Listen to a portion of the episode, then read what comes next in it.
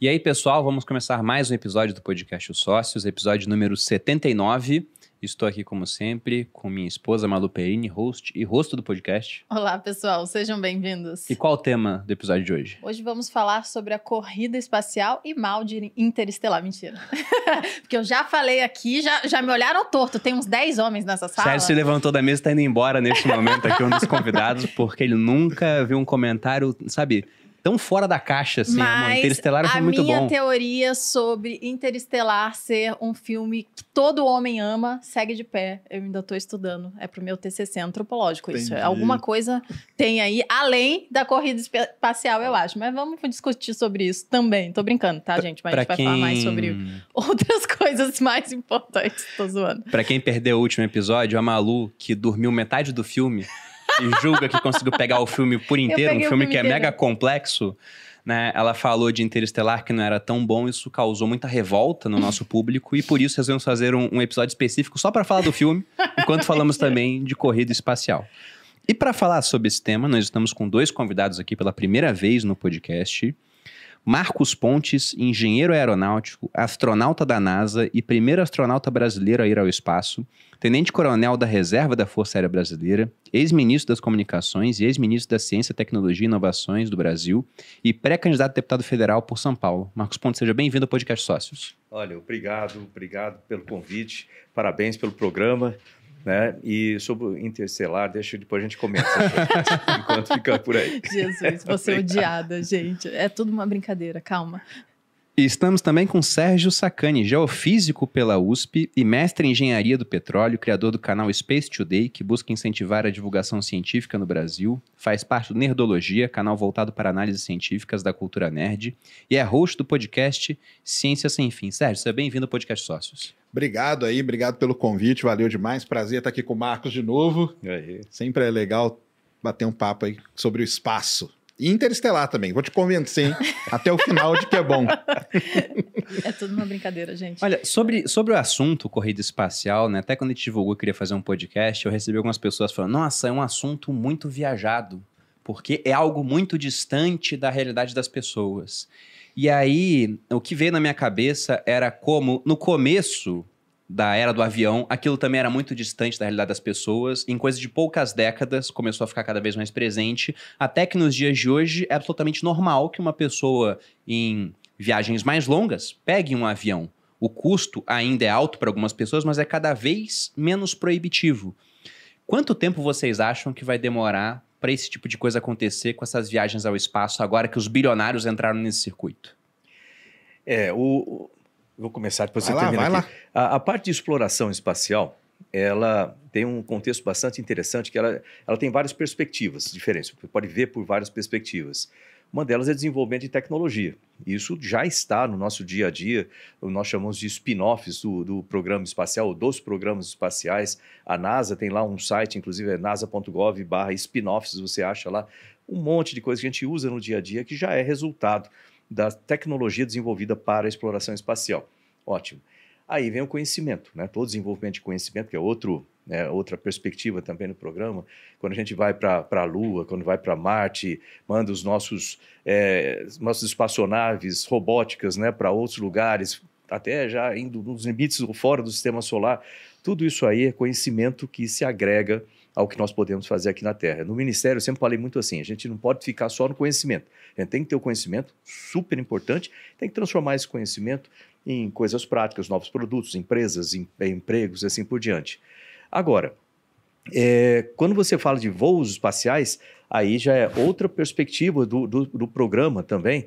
E tem duas vertentes aí. Tem aquelas, aquelas missões que são para exploração espacial, que vão recomeçar agora para a Lua, Marte, etc., é, de espaço profundo, é a utilização comercial do espaço. Você vê que você tem astronautas profissionais, você tem turistas espaciais, igual no começo do, uhum. do, do, da aviação comercial, você tem os pilotos, são preparados para voar, pilotar o avião, corrigir problemas, panes, e você tem os passageiros.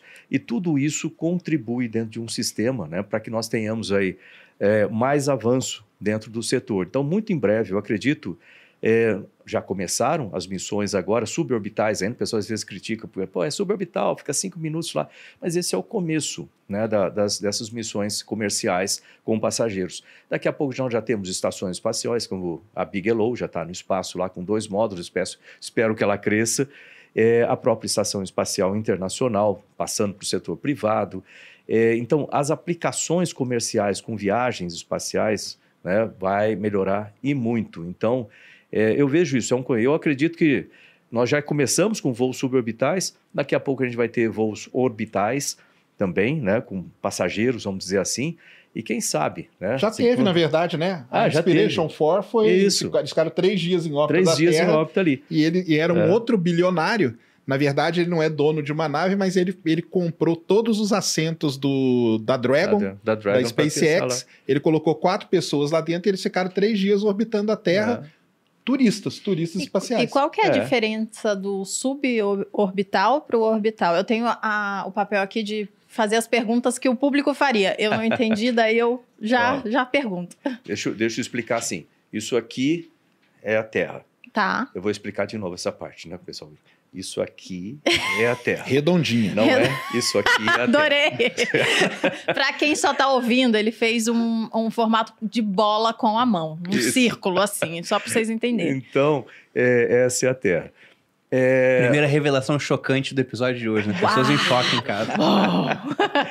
Quando você tem um voo orbital, significa que ele circula, ele orbita o uhum. planeta Terra. Ele está voando ao redor da Terra dando voltas na Terra, uma, duas, quantas forem.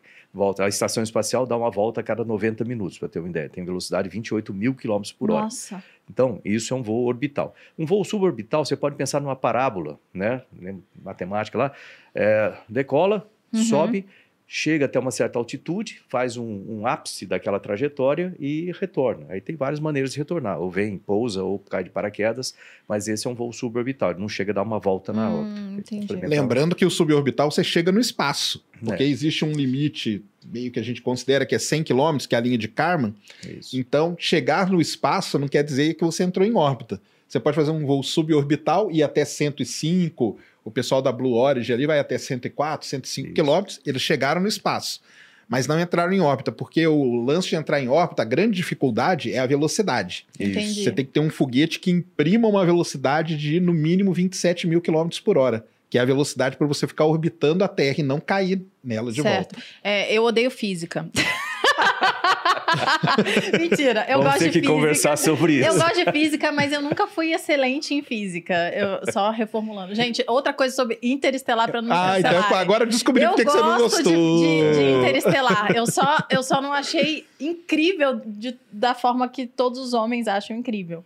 Eu, eu vi que tem mulheres que gostam também. Mas, enfim, é, falando sobre orbitar. Então, depois que a gente entra lá em órbita, ainda precisa de. Ele entra em órbita e precisa de algum alguma energia para poder ficar orbitando ou ele é tipo meio que entrou lá e já fica lá girando loucamente? Tem correções, né? A é, ISS faz as correções e tudo. O que, que acontece? É, a, por causa da atração gravitacional, você vê a, a, as moléculas de ar, elas se concentram mais próximas da Terra e vão ficando cada vez mais rarefeitas à medida que você vai subindo. Por isso tá. que a pressão vai reduzindo mais alta.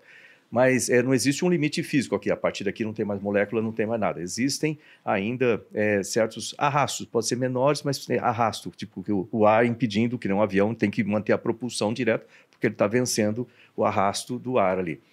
A estação espacial, ela fica lá a 400 quilômetros, é, ela tem o controle de atitude, né? A atitude, posicionamento dela é feito com giroscópios, assim por diante, mas de tempos em tempos, ela vai caindo por dia ela vai perdendo altitude, ela vai perdendo hum. altitude, né? Vag...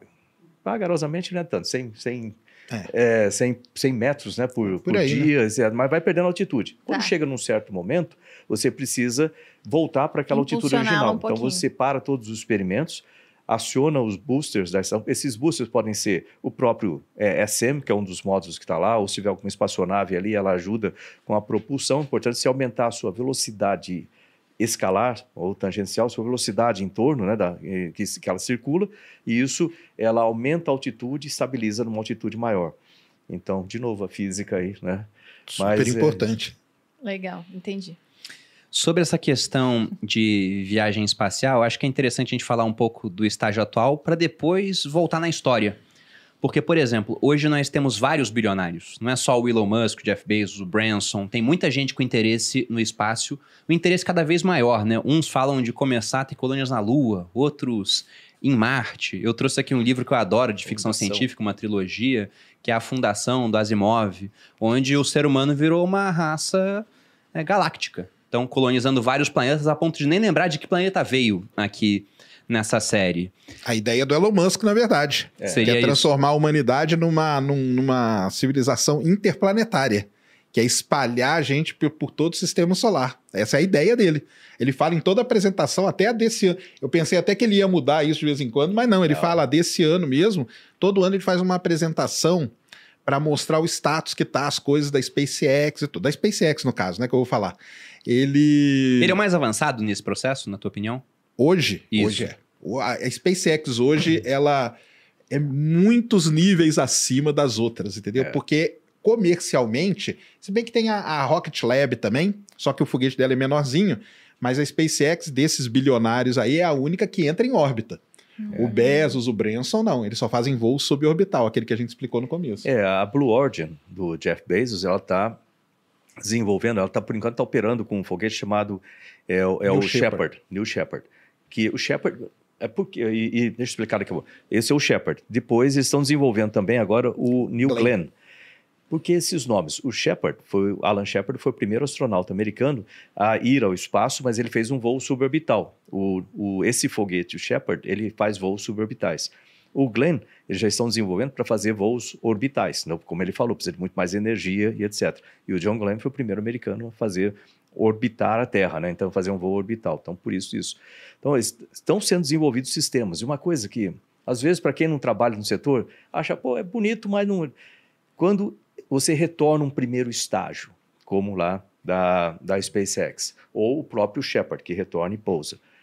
Fazer esse, esse pouso não é simples. Hum, é muito complicado. Sistema de controle é para pousar, pousar numa barcaça daquela não é simples, é muito complicado fazer tudo, isso. Lembrando só que é tudo automático, tá? O foguete ele volta automático e a balsa tá automática lá no mar também. É. E ela volta automaticamente para o porto.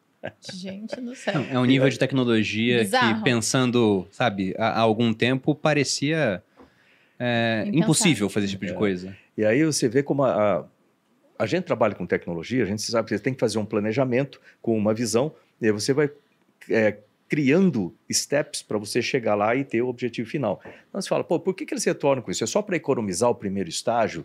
É só para ficar bonitinho, para pousar, ficar legal assim? Parece cena dos anos 60. Quando Fica legal no vídeo, né? Não. É, isso aqui vai ser muito importante para você poder pousar em outros planetas com segurança, com gente. Né? Não dá para fazer um pouso, gente, como foi lá em Marte, né? Aquele com, que fica pingando lá. Com, com airbags. É, aquilo não dá certo. Então você precisa ter um sistema seguro e que seja capaz de trazer as pessoas para o solo com o menor nível de estresse possível. Né? Dentro até das projeções do Musk, ele coloca datas para o que ele imagina que vai acontecer? Cara, colocar ele até coloca, viu? Mas aí existe uma. No, no setor espacial, existe uma brincadeira que é o Musk Time que ele tem um, um tempo dele, entendeu? Mas ele coloca, segundo ele, é, a ida do homem para Marte é em 2029. Nossa, Nossa é agora. Tá muito é. perto. Isso é a data dele, é o Musk Time, entendeu? O Musk Time. Segundo a NASA, vai para 2035. É. Mesmo assim, é então é, é, uma projeção de que isso vai acontecer daqui a pouco. É, não, é, não é um negócio daqui a 20 anos. anos. Não, não. 12, é, nós estamos... 13. É. é muito próximo mesmo. Quais seriam as grandes dificuldades, por exemplo? Porque se a gente for pegar na história, o homem teria ido à Lua na década de 60. Muita gente hoje até fala que não, na verdade foi uma propaganda dos americanos contra os soviéticos. Queria que vocês esclarecessem isso depois. O pessoal fala, não, porque não era pra bandeira tremer, não era pra sombra estar tá assim, etc. Mas o grande questionamento que fica é: foi e depois parou de ir.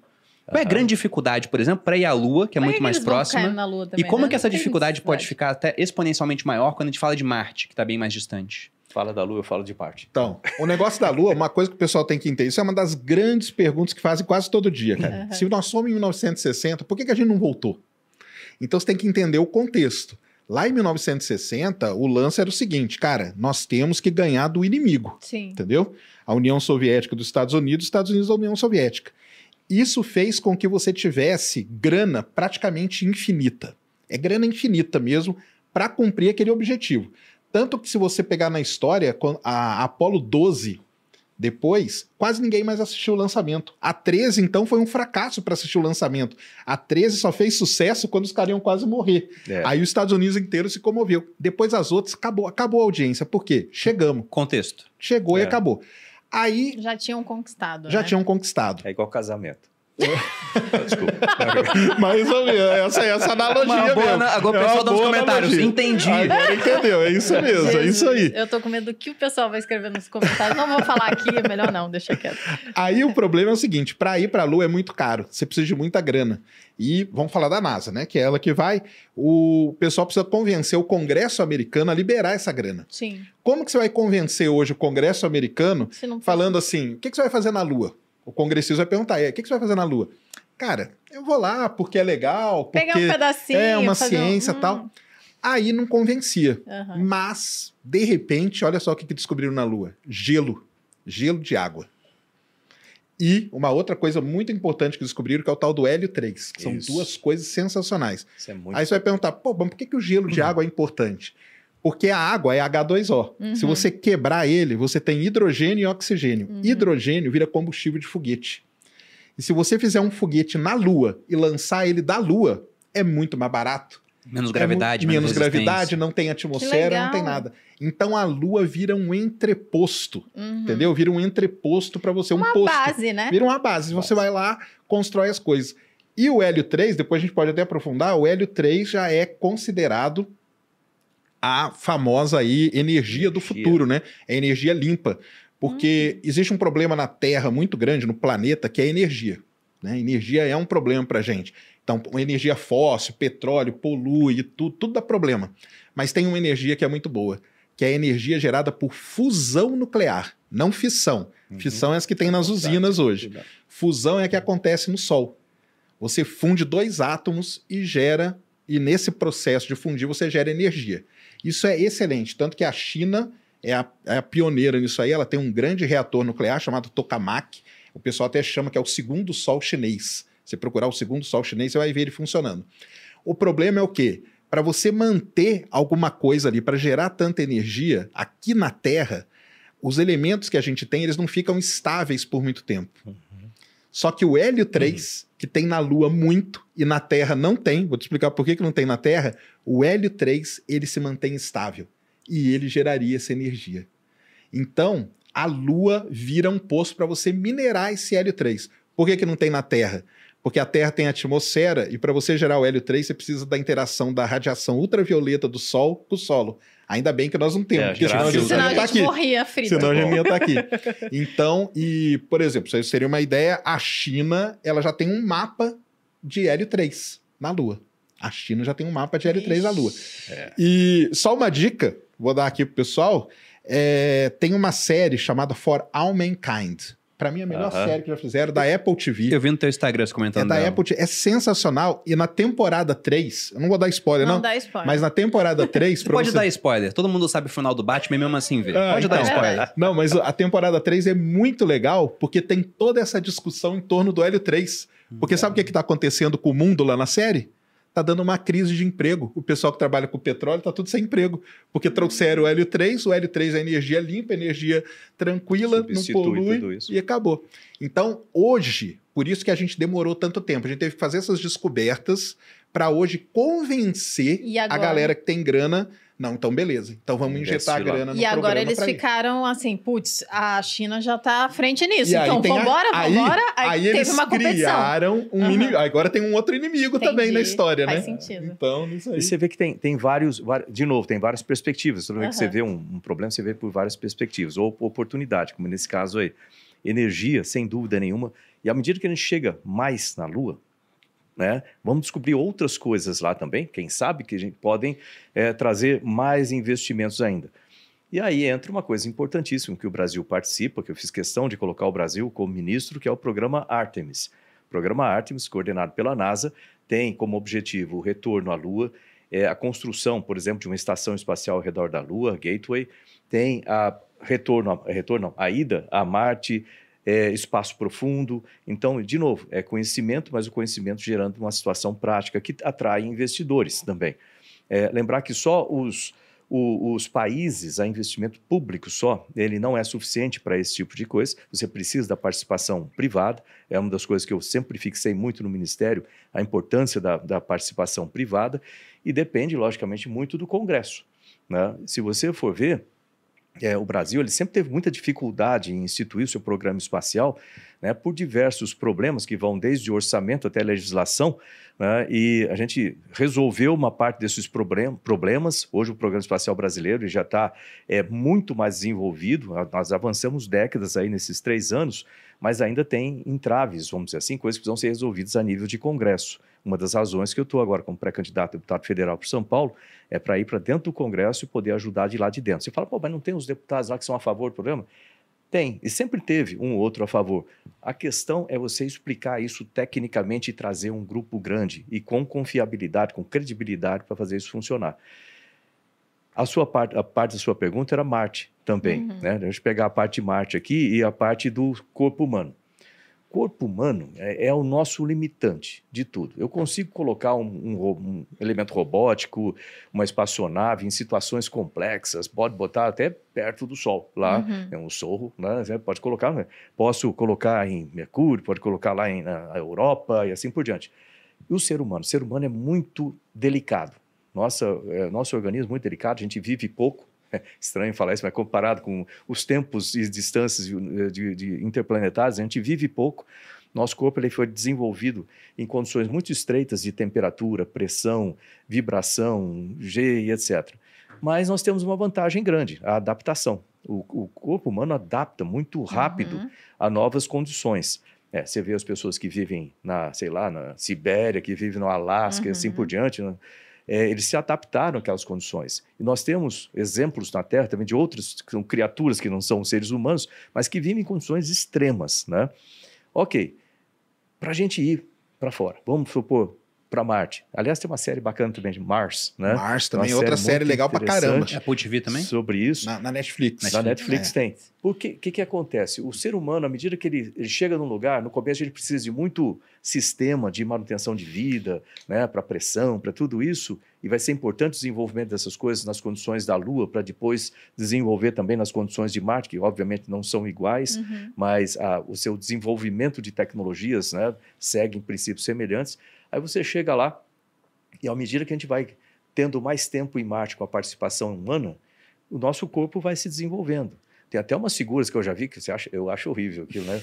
Você vê assim, como ficaria o corpo humano depois de, de muitas alterações tempo, é. genéticas ficando no espaço. Fica horrível, mas tipo parece esses os homens cinza lá. É, né? para, é, porque a gente vai, vai se adaptando, a genética vai mudando, uhum. entendeu? Então, várias gerações vão nascendo em Marte, lá pela terceira, quarta já é uma outra coisa. É, e você imagina o seguinte, a Lua, com relação à Terra, é relativamente perto aqui. Sim. É, isso que eu ia falar, em termos de distância, é. qual seria... A Lua é 400 mil quilômetros. E Marte? Marte, quando está mais próximo, é. é 60 milhões. É. Depende da posição. Lembra que ordens planetas... de grandeza muito diferentes. É, os dois é planetas é estão orbitando é, o Sol, né? Então, uhum. você vê, você tem que sair na janela correta para ficar mais próximo de Marte. Mesmo assim, vai demorar um tempo considerável para você chegar lá. Você tem todo o sistema que vai ter que sair da órbita da Terra, acelerar, chegar numa certa velocidade, desacelerar para você poder entrar na órbita de Marte, para você não fazer uma hipérbole ali e ir embora por lá. É, aí tem todo o procedimento de pouso, que aí vem aquela questão que a gente falou de, é, da, da espaçonave, do, do, foguete pousando. Foguete dando é, ré. É, que não é fácil, não é a mesma atmosfera da uhum. Terra, é muito mais rarefeita e não, né, não tem arrasto para nos ajudar nesse caso a pousar. Aí você vai chegar lá em condições, não é como pousar aqui, aí o pessoal vai lá te resgatar, vai para o hospital, assim, lá não vai ter nada disso. Então vai ter que montar toda a estrutura para lá. O corpo humano vai ter que resistir a gente vai ter que ter sistemas muito interessantes. Aquele um filme também Perdido em Marte também mostra certas Filmaço dificuldades. Esse é Você gosta desse, amor? Esse é muito bom. Ah. E, e, depois a gente vai ter que voltar, né? Tipo assim, as primeiras missões espera-se voltar, uhum. né? E aí, é onde, vamos né? dizer assim, a porta torce o rabo, porque pô, gente vai ter que ter combustível para voltar, você vai ter que se alimentar lá, você vai ter que se alimentar na viagem. É complicado. Então você vê por isso que o programa espacial é tão apaixonante, porque ele traz desafios gigantescos que envolvem muitas áreas de conhecimento, inclusive, às vezes o pessoal fala, e as áreas sociais? Também. Pô, também, é humanidades sociais. Precisa, eu acho. Pô, precisa e muita coisa. Então, para aqueles jovens que estão assistindo, por exemplo, estão pensando aí numa carreira, né? Assim, pense no programa espacial. Rapaz, eu sou, sei lá, antropólogo. Tem jeito também, pode ser. Né? É, eu sou, sei lá, engenheiro, obviamente tem, e, e muitas coisas. Então, muitas das carreiras podem trabalhar no programa espacial. Pensando até em tempo de viagem, hoje, com as condições que a gente tem em termos de tecnologia, quanto tempo levaria para o homem sair da Terra até Marte, feita a viagem? Assim? Oh, hoje a, as naves elas levam em torno de oito, nove meses. Uhum. Tá? As naves que a gente manda aí, o, as últimas que foram, elas levam em torno de nove meses. É interessante falar, essa janela aí ela acontece a cada 26 meses em média. Então você só hum. pode viajar para Marte a cada dois anos. É. Hum. Porque é quando está na posição ideal. Uhum. É, uma elipse a órbita, é, né? A então órbita é elipse, então você próximos. tem. O que, que você faz? É igual o futebol, sabe? Jogar a bola no ponto futuro. É. Então você, Marte, passou aqui um pouquinho, você manda a nave, você manda a nave antes para encontrar com Marte lá na frente. Entendi. Quando Marte está muito longe, no outro lado aqui da órbita, não adianta você mandar, você vai ficar viajando anos até até capturar Marte, entendeu? E esses nove meses valem quanto tempo para a pessoa? Não, não, nove, é nove meses. meses. Nove meses Agora a gente não sabe se o ser humano, talvez seja um pouquinho mais. Eles, eles, eles falam que para até reduzir um pouco a velocidade, né, para é. ser um negócio melhor, um ano. Vamos supor um ano. Tá? Vai demorar um ano para viajar. E nisso a NASA uhum. fez um projeto muito legal, que foi a missão de um ano no espaço, com o Scott Kelly e com o, o russo Mark. lá, eu esqueci. É o Scott e o Mark. É, o Mark é o irmão gêmeo dele, que ficou na Terra, e o Scott Kelly passou um ano no espaço. Para ver o efeito comparativo. Para ver o efeito no corpo humano. Porque o corpo, tá aqui o Marcos Pontes, Era que pode que dar experiência. querendo falar antes do podcast. Eu, gente, fica quieto, eu quero falar Não, e ele tá aqui, ele, ele pode contar pra gente quais são os efeitos, cara, é. que você ficar no espaço dá no corpo. É, são muitos efeitos. É. Boa parte dos astronautas voltam, eles começam a usar óculos, né? É, eles não usam, voltam usando. Sequelas, vamos chamar assim. Dá várias, ele pode é. contar aí a experiência Se dele. Se quiser, eu conto algumas dessas, dessas coisas. Não é para desanimar o pessoal que quer ser astronauta, não. É, mas faz parte, é bom ter o conhecimento. Que a gente tem que entender, assim. porque imagina você viajar um ano até Marte, chega lá e agora? Você vai ter que descer sozinho. É o que eu brinco com a, com a é. apresentação do Elon Musk. É, ele coloca o astronauta chegando lá, abrindo a porta, Tranco sozinho, tranquilo. Eu falei, cara, não vai ser assim, né? Mas Ó, conta aí. Lembra do seguinte: é, no espaço, o espaço é um ambiente muito hostil para a nossa saúde. Primeiro, você tem radiação. Né? E enquanto você está na estação espacial, você está fora da Essa atmosfera. radiação vinda do Sol ou viajando pelo então, espaço? geral, a gente tem. É, na estação espacial, a 400 quilômetros, você está fora da proteção da atmosfera. Você tem, então, mais exposição a esse tipo de radiação que é uhum. filtrada pela nossa alta atmosfera mas você ainda está dentro do, né, do nosso campo magnético que protege de outros. Graças a esse campo magnético, a gente não tem o efeito da, do chamado vento solar, né? Partículas de altíssima, depois ele explica com detalhes, mas partículas de altíssima velocidade energia, assim. Agora, quando você sai de tudo isso e vai para outro planeta, você está exposto a isso. Então, você precisa de sistemas na espaçonave para proteger os astronautas desse extremo valor de radiação. Esse é um ponto. Nosso corpo obviamente, é muito susceptível à radiação. Primeira parte. Segunda parte, quando você está em 0G, né, é, o nosso corpo foi desenvolvido aqui, com 1G, nessas condições. Gravidade. Com gravidade, né, uma gravidade. Quando você entra lá em 0G ou, ou microgravidade, o seu corpo perde muitas referências. Então, isso dá alterações no sistema cardiovascular, alteração no sistema hormonal, alteração no sistema é, imunológico. Eu, por exemplo, sou praticamente surdo nos dois ouvidos, eu uso aparelhos nos dois ouvidos, porque é, o meu canal, os canais do, do externo, é do tímpano até a orelha, né, tem o canal ali, né, uhum. né, o meu corpo começou a atacar a parede desse, desse canal, achando que tem algum tipo de infecção. Isso é meu sistema imunológico, ficou meio perdido nesse negócio, aí eu cria pele de cicatriz, ele ataca mais, mais pele de cicatriz, aí vai fechando, fechando. Eu tenho estenose dos dois ouvidos, já fiz três cirurgias e não, não tem jeito. Ah, Isso foi a missão? Foi, é, dois, duas coisas. Eu tenho dois fatores contribuintes, como a gente diz em investigação de acidente. Um deles é a missão, né, a parte do espaço que ataca o sistema imunológico, modifica o sistema imunológico, ataca. E o outro, ser mergulhador. Mergulhador também tem esse tipo de, de problema. Então, essas duas coisas é, contribuem. E muitos anos de estresse no ouvido, com aviação, etc. Ou seja, é, é uma parte importante. Se você for pensar, outro ponto muito importante é perda, para esses voos de longa duração, é perda de densidade óssea. Então, no espaço, como você não tem o peso do seu corpo em cima dos seus ossos, o corpo é muito econômico, ele fala, não precisa uhum. produzir células ósseas. Aí você fica com osteoporose induzida pela microgravidade. E isso é um problema sério para voos de longa duração. Outras coisas que acontecem são alterações por causa da redistribuição de líquido, alteração na pressão intraocular, pode causar problemas de visão mais tarde e assim por diante. Ou seja, tem vários efeitos no corpo humano. Aí você fala, quando eu volto do espaço e venho para cá, eu tenho um hospital, tenho os médicos todos me esperando. Você é ótimo. é puxado, o cara te tira, né? É, na, na, na, maca, na, põe na cadeira. Tira, põe na Tem uma equipe para pegar os astronautas e colocar, é. você fica ali um tempo. Você não faz nada para se adaptar novamente à gravidade da Terra? Aí na volta, é, na volta você tem um tempo, geralmente demora três vezes o seu tempo de voo para o seu corpo é, readaptar Entendi. aqui normalmente nas coisas. É, lá é, você vai ter que chegar e continuar a fazer. E você vai ter que ficar, você imagina, um ano para ir. É, vai dar o quê? Um ano para voltar, um ano para ficar e um ano para voltar, basicamente, se considerar as, as. Então, São nove anos para voltar a readaptar aqui na Terra. É, então não é muito, muito fácil, não, essa Nossa. situação. E em Marte, lembrar que em Marte você vai encontrar, além da falta de infraestrutura né, para cuidar, pelo menos nas primeiras missões, aliás, uma coisa que o pessoal me pergunta assim: você iria para Marte nas primeiras missões? Apesar de tudo isso, eu iria. Né? Depois eu explico por quê. Eu achei que ele ia falar não. Eu, eu iria. que ele ia falar não. É, eu iria. É, mesmo porque eu vou estar já com setenta e tantos anos naquela data. É, o John, lembrar que o John Glenn fez o segundo voo com 77, 77 anos. 77, né? é, o John Glenn foi. Então, eu iria. Agora, é, lá em Marte, você também está sujeito, lembrar que a atmosfera é diferente daqui, tem todas essas questões de, de, de atmosfera, do ar, entre aspas, que existem lá você está exposto à radiação, tem a temperatura também altera bastante e sabe lá o que mais que pode se encontrar por lá, que a gente sabe um pouco de lá com, as, com os rovers que foram para lá, mas não sabe tudo. Então tem que aprender muita coisa por lá ainda. É, é complicado. Eu, eu brinco o pessoal que, que me assiste, eu falo que esse é o fator tripa, cara que é o ser humano. É. Porque o resto a gente tem. A, gente já, a tecnologia, tudo, a gente já tem para ir para Marte. Isso aí não é segredo. A nave, a gente já sabe mandar, a gente já sabe como pousar, basicamente. A gente já pousou vários rovers, vários landers. Só que, e o ser humano? Esse é o, é o ponto. É, se a gente for parar para pensar, né, em, em toda a história da evolução, graças à gravidade que a gente tem na Terra, o coração está nessa posição não é à toa. É. Para conseguir bombear o sangue da maneira que tem que ser feito. Então, de repente, você não tem gravidade, o sistema circulatório começa a ficar diferente, densidade óssea é diferente.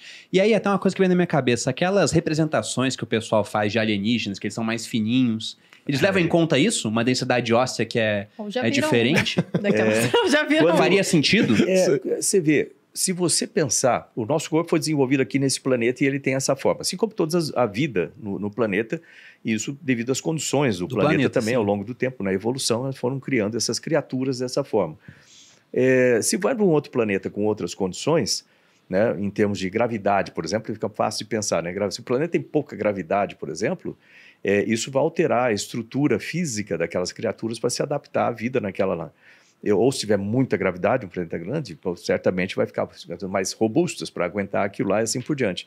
Então, o, o tipo de planeta onde vivem as criaturas vai alterar a, a, o desenvolvimento. Isso acontece no desenvolvimento. Isso que eu estava falando no começo, quando essas figuras, o Mark, por exemplo, de, hoje ele era gêmeo do Scott, gêmeo idêntico. Uhum. Tô, por que estou falando era? Porque o Scott, no tempo que ele ficou lá no espaço, praticamente um ano, é, mudou isso eu não consigo nem começar a explicar como é que funciona essa parte de DNA, que isso tem um especialista para isso, mas mudou algo no DNA dele. No DNA dele? No DNA dele. Eu não sei nem, eu não sabia nem que era possível isso aí. Né? Mas, Mas ou seja, é, porque ele foi para. É, Nas condições da Terra não, não é seria possível. É, se você Gente, ver, se você for analisar, não são mais gêmeos. Né? É. Então, a gente teria uma nova raça de seres humanos em pouquíssimo tempo, se a gente começasse a explorar de fato o espaço. Com certeza. E aí tem duas coisas que. Agora eu vou explorar uma parte que. É, é, como a gente está vendo ciência muito lá para frente, tecnologia muito para frente, parece um pouco pseudociência, mas é, certas possibilidades, tanto em alteração genética do corpo humano, que a gente vê pela forma natural ou por alguma forma induzida. Tem até um filme que fala sobre isso, o Titã, né? É, induzida é, ou mesmo a introdução de outros elementos mais é, é, mecânicos, vamos chamar assim, né, robóticos, que podem, num, num, limite, vamos dizer, calculando o limite dessa equação aí, é, seria você ter um, um, corpo completamente artificial, mas que é resista aí não sei quantos milhões de anos, e a, o, vamos dizer assim, o cérebro de um ser humano, né? então, é, transferência, aí, a transferência viagem, de consciência assim, que o pessoal fala. Agora chegou na viagem e, não, gosta. E aí entra na Neuralink do, do Elon Musk. É, que é transferir a, transferir a sua consciência para uma máquina, uhum. entendeu? E aí a, a, máquina vai, você fica aqui na Terra, a máquina vai, mas ela vai com a sua consciência para lá. E não ter as limitações do corpo Exatamente. É humano. É. é. Olha que interessante. Mas então, quanto a esses gêmeos, para fechar essa parte, eles ficaram muito diferentes em termos de aparência e também no DNA no final. Não, aparência não. Aparência é mesmo, é mais o, o é, orgânico. Mas um não né? envelheceu muito mais do que o outro? E, e chegou. É. Che tem, uma, tem uma pequena diferença, porque como ele ficou um ano, via ele ficou um ano viajando a 28 mil quilômetros por hora. Não pode como esquecer é isso. Só pra gente. É Scott Kelly e Mark Kelly. São os dois, são os dois uhum. gêmeos a NASA hoje ela já tem, ela tem um relatório com umas 200 páginas só para explicar tudo isso que aconteceu com o Scott Kelly, entendeu? Ele virou um caso assim de estudo porque ele, na verdade, ele foi uma cobaia, ele foi lá para isso. É. Você vai ficar um ano, você vai voltar e nós vamos te analisar inteiro para saber tudo que mudou. E mudou coisa pra caramba, entendeu? Então isso é que é o... É, eu tive, eu tive a oportunidade, você vê, eles, os, os dois são da turma de 1996 de astronautas da NASA. Eu sou da turma de 1998 de astronautas da NASA. E eu já tinha trabalhado com eles antes, porque os dois são pilotos de testes também, são na Marinha Americana. O Mark já tinha vindo ao Brasil antes de ser astronauta, lá em 1994, 95. Ele veio para cá, eu era piloto de testes né, da Força Aérea lá em São José dos Campos, e eu era o piloto que voou com ele aqui todos os, os, voos nos aviões aqui do, do hum. Brasil. Eu voei lá também na Marinha Americana, né, no, no, na Escola de Pilotos de Teste da Marinha Americana. Então eu já tinha essa relação antes. Aí de repente eu fiquei sabendo que ele tinha ido para a NASA, né? E eu, a, nesse ponto, eu já estava lá na, em Monte Rey, na Califórnia, fazendo mestrado, doutorado lá. E aí, logo depois, eu vou, em 98, eu fui para lá também e reencontrei os dois lá, né? Então, é, é uma relação muito interessante, mas e você vê que, como todo gêmeo, eles têm uma personalidade diferente. Uhum. É, embora fossem muito parecidos, é fácil de reconhecer um do quem é outro é em termos de comportamento. Agora, é, depois do voo de Scott, eu não cheguei a conversar com ele mais, mas é, essas coisas alteram a pessoa a nível orgânico, a nível emocional também. Uhum. Então, tem muitas coisas a serem consideradas numa viagem de longa duração. O ser humano, ele vive né, é, em, em, social, né? A gente está aqui, de repente você fica restrito de uma série de coisas que tem que se pensar. É, isso tem um efeito, eu nunca lembro o nome, efeito de você não ver, porque você está vendo a Terra aqui, ótimo, você está vendo a sua casa aqui. De repente você vê a Terra como uma estrela lá, é uma situação diferente, psicologicamente Nossa. falando. É. Então é interessante é, que como o voo espacial ele tem todas essas facetas né, diferentes por causa da nossa fragilidade e por causa de toda a beleza que tem também no corpo humano, no ser humano como um, como um todo. Né? Olha, pensando em Marte ainda, porque quando a gente falou da Lua, você citou o Hélio 3. Então, haveria uma corrida espacial para chegar até a Lua novamente por conta de uma vantagem econômica do ponto de vista energético. energia é tudo aqui no mundo, né? Se é. a gente for ver até o mapa de onde se gera mais energia, você tem os maiores níveis de DH lá. E onde você tem nível de DH mais baixo, tem menos energia. Você pega lá a Coreia do Norte, mó bonitinha, tudo apagado, né? só com um ponto na capital aceso, enquanto o restante está tudo aceso. É assim mesmo. Em Marte, qual seria a grande vantagem de chegar antes a Marte para, por exemplo, o Elon Musk tá focando lá e não na Lua? Cara, o Elon Musk ele tem essa, essa defesa dele, que é de fazer o que, que o Elon Musk fala em toda a apresentação dele? Você pode pegar qualquer homem, pega a última aí, ele, ele começa sempre do mesmo jeito. Imagina, existe um, um negócio na, é, na, na, nessa coisa de vida que é uma. Em algum momento a vida pode ser destruída. É. Já aconteceu aqui na Terra cinco vezes, cinco extinções em massa, a última dos dinossauros. Sim. Será que não. Aí, isso é o que o Elon Musk fala na palestra dele, tá? Será que não vai acontecer de novo? Então, se, se a gente tiver a chance de tirar uma parte, não, porque não vai caber todo mundo lá em Marte, que Marte é muito menor do que a Terra, tá? Só para lembrar, Marte tem metade do tamanho da Terra. Mas se a gente conseguir tirar uma boa parte daqui e levar para outro lugar, não seria uma maneira de salvar a humanidade? Eu tô achando então, que o essa... filme preferido do Elon Musk também é Interestelar. é, ele tem, achando, agora ele tem vários, viu? Ele tem vários.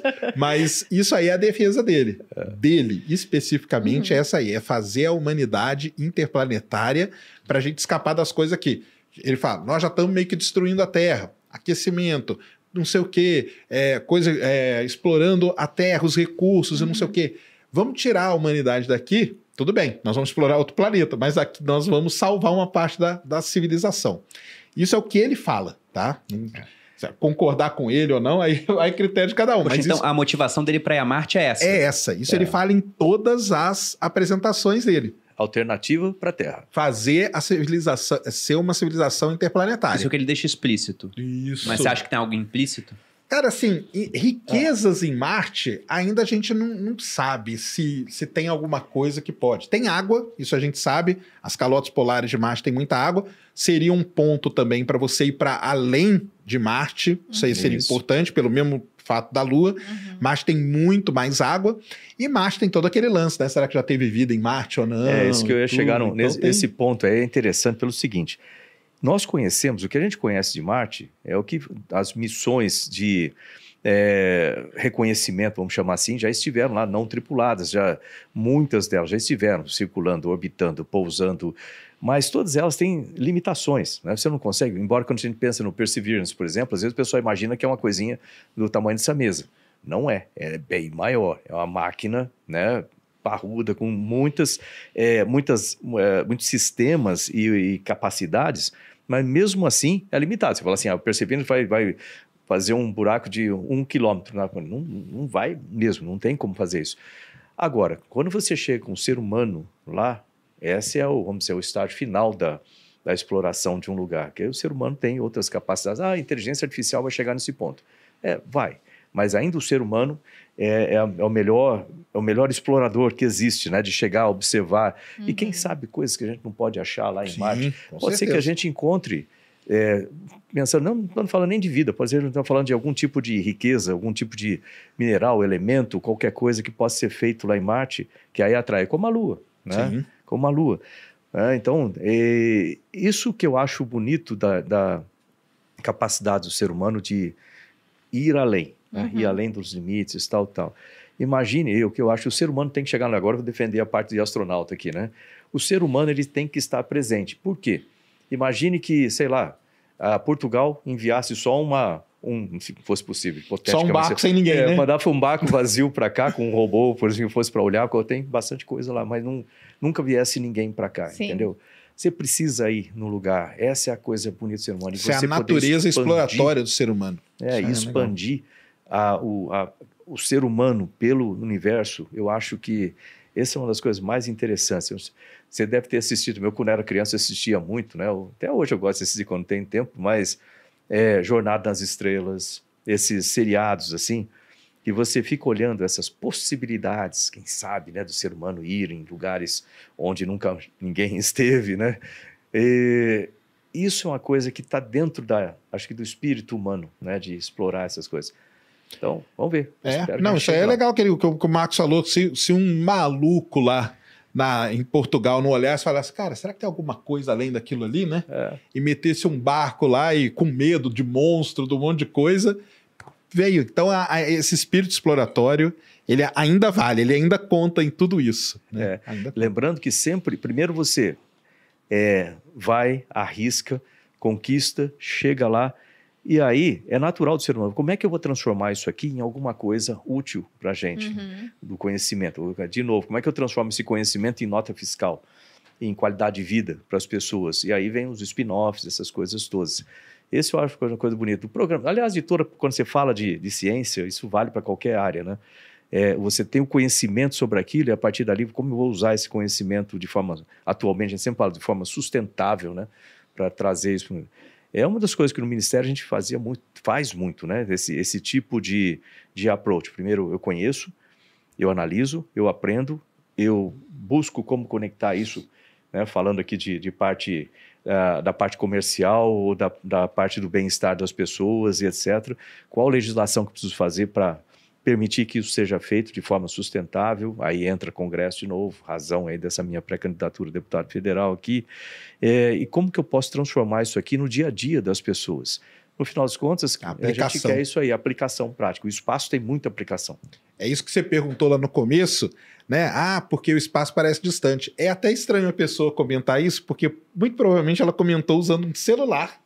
É que depende de toda a exploração espacial, entendeu? É. Por exemplo, uma pergunta que eu gosto de fazer sempre: você já pagou algum centavo pelo GPS que você usa?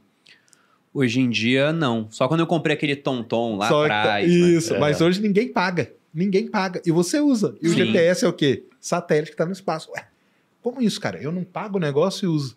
Né? Não é um negócio. Mas está é. aí. Se não fosse o espaço, você não se locomovia, mas hoje é, é muito. Hoje, hoje não tem mais como você tirar isso, o espaço da, do que a gente já está no nosso dia a dia, cara, entendeu? E como que vocês enxergam hoje? Porque se a gente for pegar lá atrás a corrida espacial, ela foi motivada pela competição entre as duas superpotências da época, a União é. Soviética de um lado, Estados Unidos do outro, com dinheiro infinito, ainda são donos da moeda mundial, então eles tinham muita bala na agulha para isso, mas hoje a gente vê os bilionários entrando no circuito e você tem a China investindo forte também, tem a NASA, são players importantes, mas agora a iniciativa privada está indo. E você citou, por exemplo, o caso do Congresso. É complicado para você explicar para uma população que às vezes ainda sofre com fome, como é o caso da população brasileira aqui, infelizmente, que não, parte dos recursos a gente vai direcionar para um programa espacial brasileiro.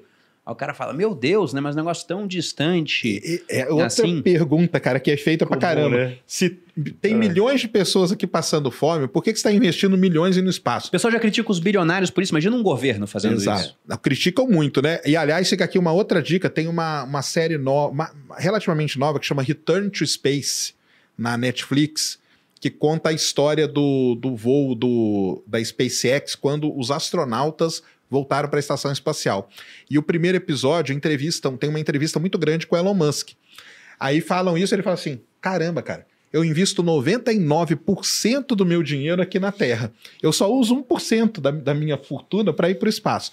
Mas isso é uma pergunta que muita gente faz. Mas sabe qual que é o lance? É isso que eu falei antes, cara. As pessoas, às vezes, elas elas estão descoladas da aplicação. Uhum. Elas estão descoladas da aplicação. A pessoa não sabe que para plantar hoje alguma coisa, Marcos pode falar melhor que eu, mas para plantar alguma coisa, que Mato Grosso, você só vai conseguir ter uma eficiência no plantio, na colheita, aonde aplicar fertilizante e tudo, se você tiver o quê? Ou um satélite que está mapeando aquilo ali, mostrando para você, ou hoje tem drones também, mas que tem no drone tecnologia espacial que sobrevoa a plantação e fala, cara, você aplica aqui, Aqui, junto com esse tipo de cultura, você pode plantar outra coisa junto. Só que isso é meio. Eu entendo que é descolado da população. Não devia ser. Uhum. É, acho que é essa é. que é a, a, uma das minhas lutas aí no meu canal e tal. É tentar aproximar isso. Entendeu? Falar, cara, essa coisa está no seu dia a dia. Então não tem essa. essa ah, não, eu tô, tá, o povo tá morrendo de fome aqui, você tá aplicando milhões ali. Mas esses milhões aqui, eles vão ajudar a matar a fome aqui. Entendeu? É. Quer ver? Isso quando eu cheguei no ministério, uma coisa que me incomodava muito era a falta de uma, uma secretaria, um, um órgão dentro do ministério de alta relevância que fizesse promoção e popularização da ciência. Isso é extremamente importante. Não é fazer propaganda da ciência, é trazer para a população a consciência da importância do mundo ao seu redor em termos de ciência, novas tecnologias, como que isso é utilizado e motivar jovens para as carreiras de ciência e tecnologia, porque daqui para frente não vai ter uma profissão que não dependa de ciência Exatamente. e tecnologia. Então, os jovens têm que aprender a trabalhar nisso e assim por diante. Isso gera muito empregos novos. É outro combate que a gente sempre tem. Fala, pô, mas tecnologia tira emprego. Não, ela modifica o emprego, traz emprego de melhor qualidade para as pessoas. Aí, por exemplo, a pandemia foi terrível em todos os aspectos, em grande parte dos aspectos, mas tem algumas coisas que serviu para a população, de forma geral, perceber a importância da ciência. Quando você desenvolve um novo remédio, quando você desenvolve uma nova vacina, quando você desenvolve um novo sistema de diagnóstico e assim por diante, tudo isso aí depende de conhecimento. Então, quando eu viva, vivia falando, pô, a gente tem que ter dinheiro para bolsa de pesquisa, bolsa de pesquisa. É, hoje em dia ninguém discute mais comigo da importância de bolsa de pesquisa. Aliás, a gente precisa aumentar esse valor também. Mas deixei lá no Ministério essa, essa incumbência de a gente aumentar o número e o valor das bolsas. Mas É, quando você vê, isso é uma área de saúde, muita coisa da área de saúde tem ligação direta com a pesquisa espacial. E a gente tem um, um, um, tipo de tecnologia que a gente chama de tecnologias habilitadoras. São tecnologias que são utilizadas para a construção de sistemas mais complexos ou utilização direta. Então, se você tem sistemas, por exemplo, hoje nós temos deficiência de saneamento. Ok, deficiência de saneamento. Eu posso desenvolver novos sistemas de tecnologia para melhorar o tratamento de água, o saneamento básico de forma geral? Posso. Muitas das coisas podem ser utilizadas, os, todos os trabalhos que foram feitos para espaço, por exemplo, podem ser utilizados para melhorar essas tecnologias. Né? A questão das tecnologias habilitadoras é que é, o pessoal fica meio descolado dela e não sabe a importância daquilo para o que ela está usando no dia a dia. Quando fala em inteligência artificial, hoje ela está no nosso dia a dia. É uma inteligência é uma, é uma tecnologia habilitadora. Quando você melhora as tecnologias usadas dentro da agricultura, todo mundo quer ter mais produção de alimentos, todo mundo quer mais proteção ambiental, ou seja, uma agricultura mais sustentável de forma geral. Como é que a gente consegue isso? Ciência e tecnologia. Então, quando a gente consegue, o satélite passando, observando tudo isso, é, tudo isso permite que a gente consiga alimentar mais pessoas. Então, a tecnologia, a tecnologia espacial, traz mais, mais segurança alimentar. A tecnologia, a tecnologia espacial traz mais segurança hídrica também. A gente consegue conhecer mais é, o, do, do, das nossas capacidades e como preservar isso. Ou seja, é sempre utilizado. O que, que falta no meio do caminho é justamente a divulgação, principalmente chegar é, nas classes menos favorecidas. É, eu posso dizer isso tranquilo, porque meu pai era faxineiro. Eu morei na, cresci na periferia lá em Bauru. Eu sei que muitas vezes a informação não consegue chegar né, desse tipo de coisa. A gente precisa achar uma maneira de isso permear em todas as classes sociais para que as pessoas percebam e percebam a utilização e as oportunidades que a ciência e tecnologia traz para o futuro. Não, eu acho fantástico a iniciativa do Musk do Bezos, do Branson de exploração espacial e o dinheiro é deles, façam com o dinheiro o que quiserem, né? Eu acho uhum. que é, é, sabe, não tem sentido você ficar criticando o uso do dinheiro privado. Agora eu entendo as críticas ao uso do dinheiro público, porque muitas vezes é um dinheiro que vai ser gasto de uma forma que não é a mais eficiente.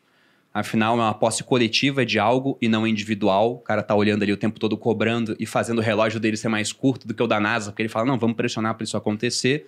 E também porque muitas vezes, até na estrutura de impostos aqui do Brasil, se arrecada muito mais do pobre. Então vai ter o pobre, que às vezes não tem nem o que comer direito, financiando uma corrida espacial no final das contas. Aí eu entendo as críticas, mas é lógico que muita coisa vai ser tirada de útil de um programa espacial, como já foi.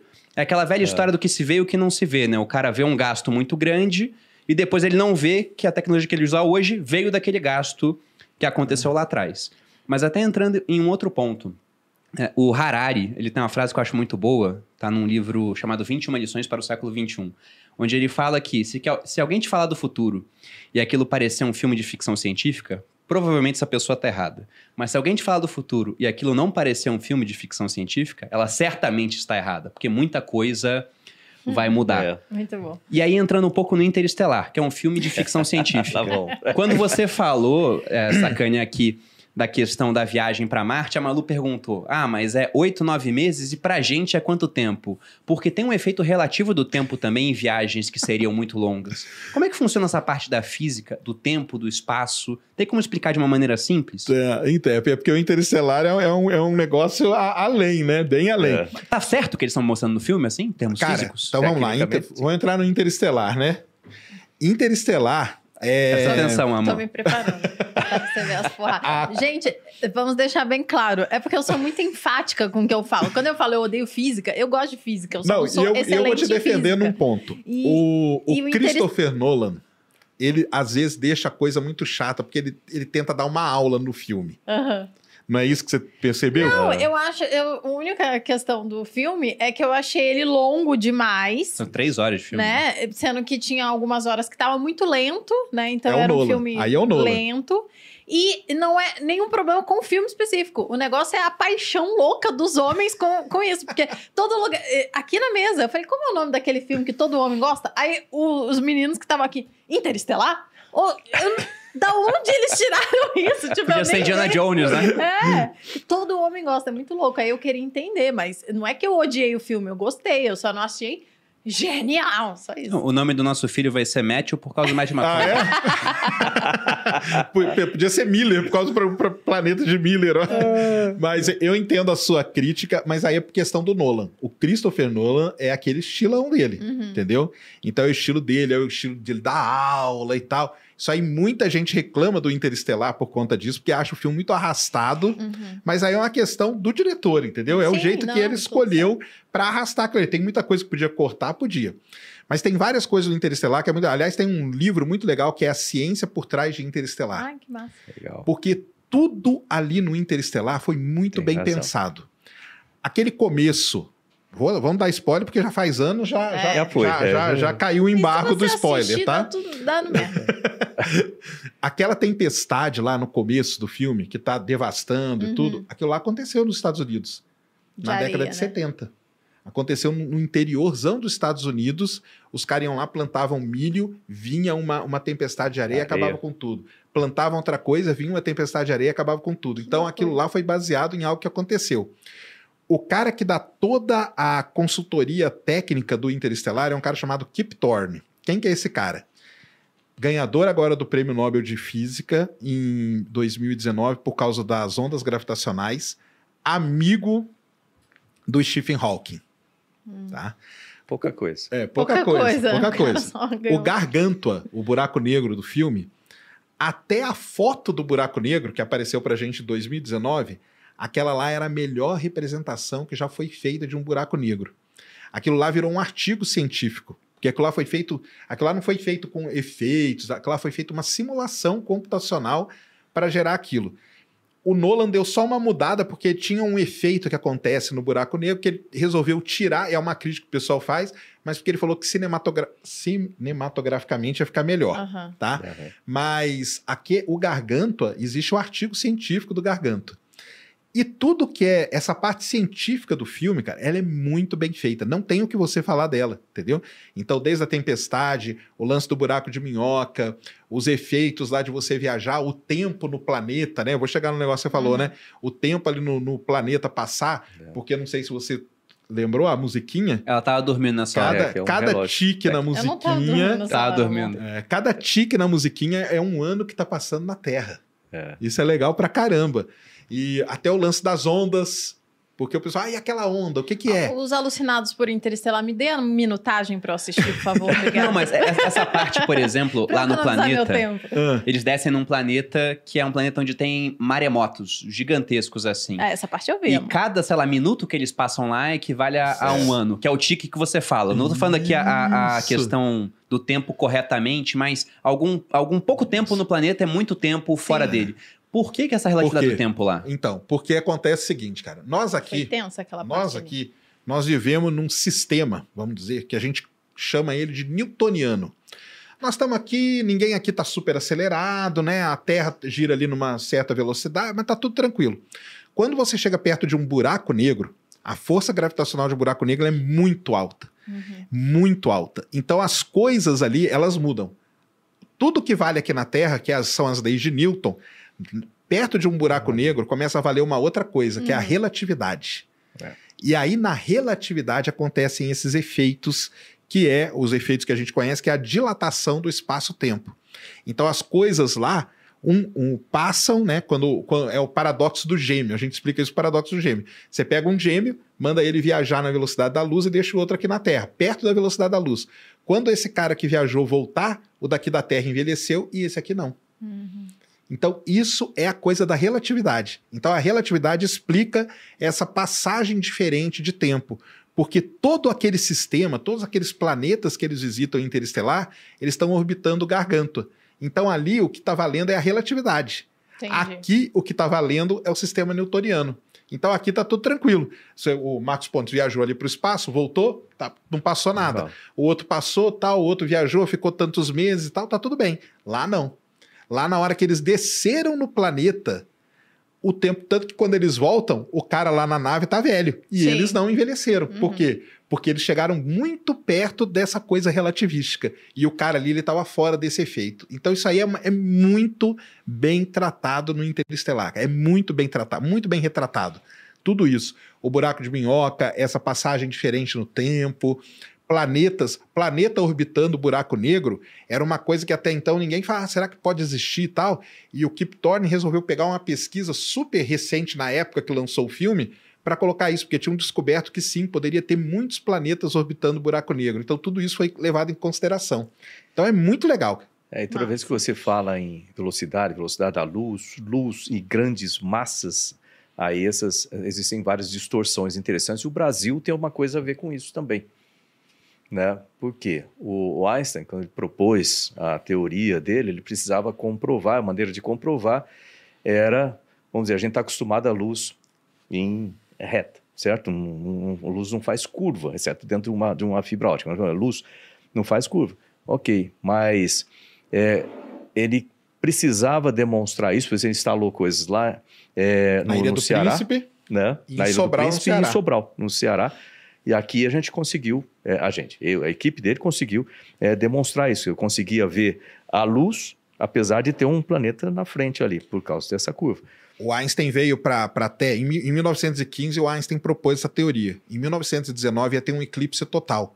O eclipse total é o único momento aonde você tem o dia e você consegue ver estrela. Então, qual era a ideia do experimento? A gente vem aqui no Ceará antes e observa aquela estrela e marca a posição dela. E a gente sabe que no dia do eclipse aquela estrela vai estar ali, só que é de dia. Só que de dia a gente não consegue ver, mas na hora do eclipse nós vamos conseguir ver. Então eles vieram a equipe para cá e para a Ilha do Príncipe. Na hora que a Lua tampou o Sol, que é um eclipse total, você vê as estrelas e eles mediram a posição. E na hora que eles foram comparar as duas posições, tinha um desvio. Então eles conseguiram comprovar a teoria do Albert Einstein aqui no Brasil. Tanto que lá em Sobral tem um lugar muito bonito, que é a praça, lá tem todo o Isso. museu do Einstein. O Einstein teve, chegou aí, lá em Bem Sobral e tudo, porque é o lugar onde comprovou a teoria dele. Isso aí é o desvio da luz quando ela passa perto de uma grande massa. No caso, a grande massa, quem que era? Era o Sol.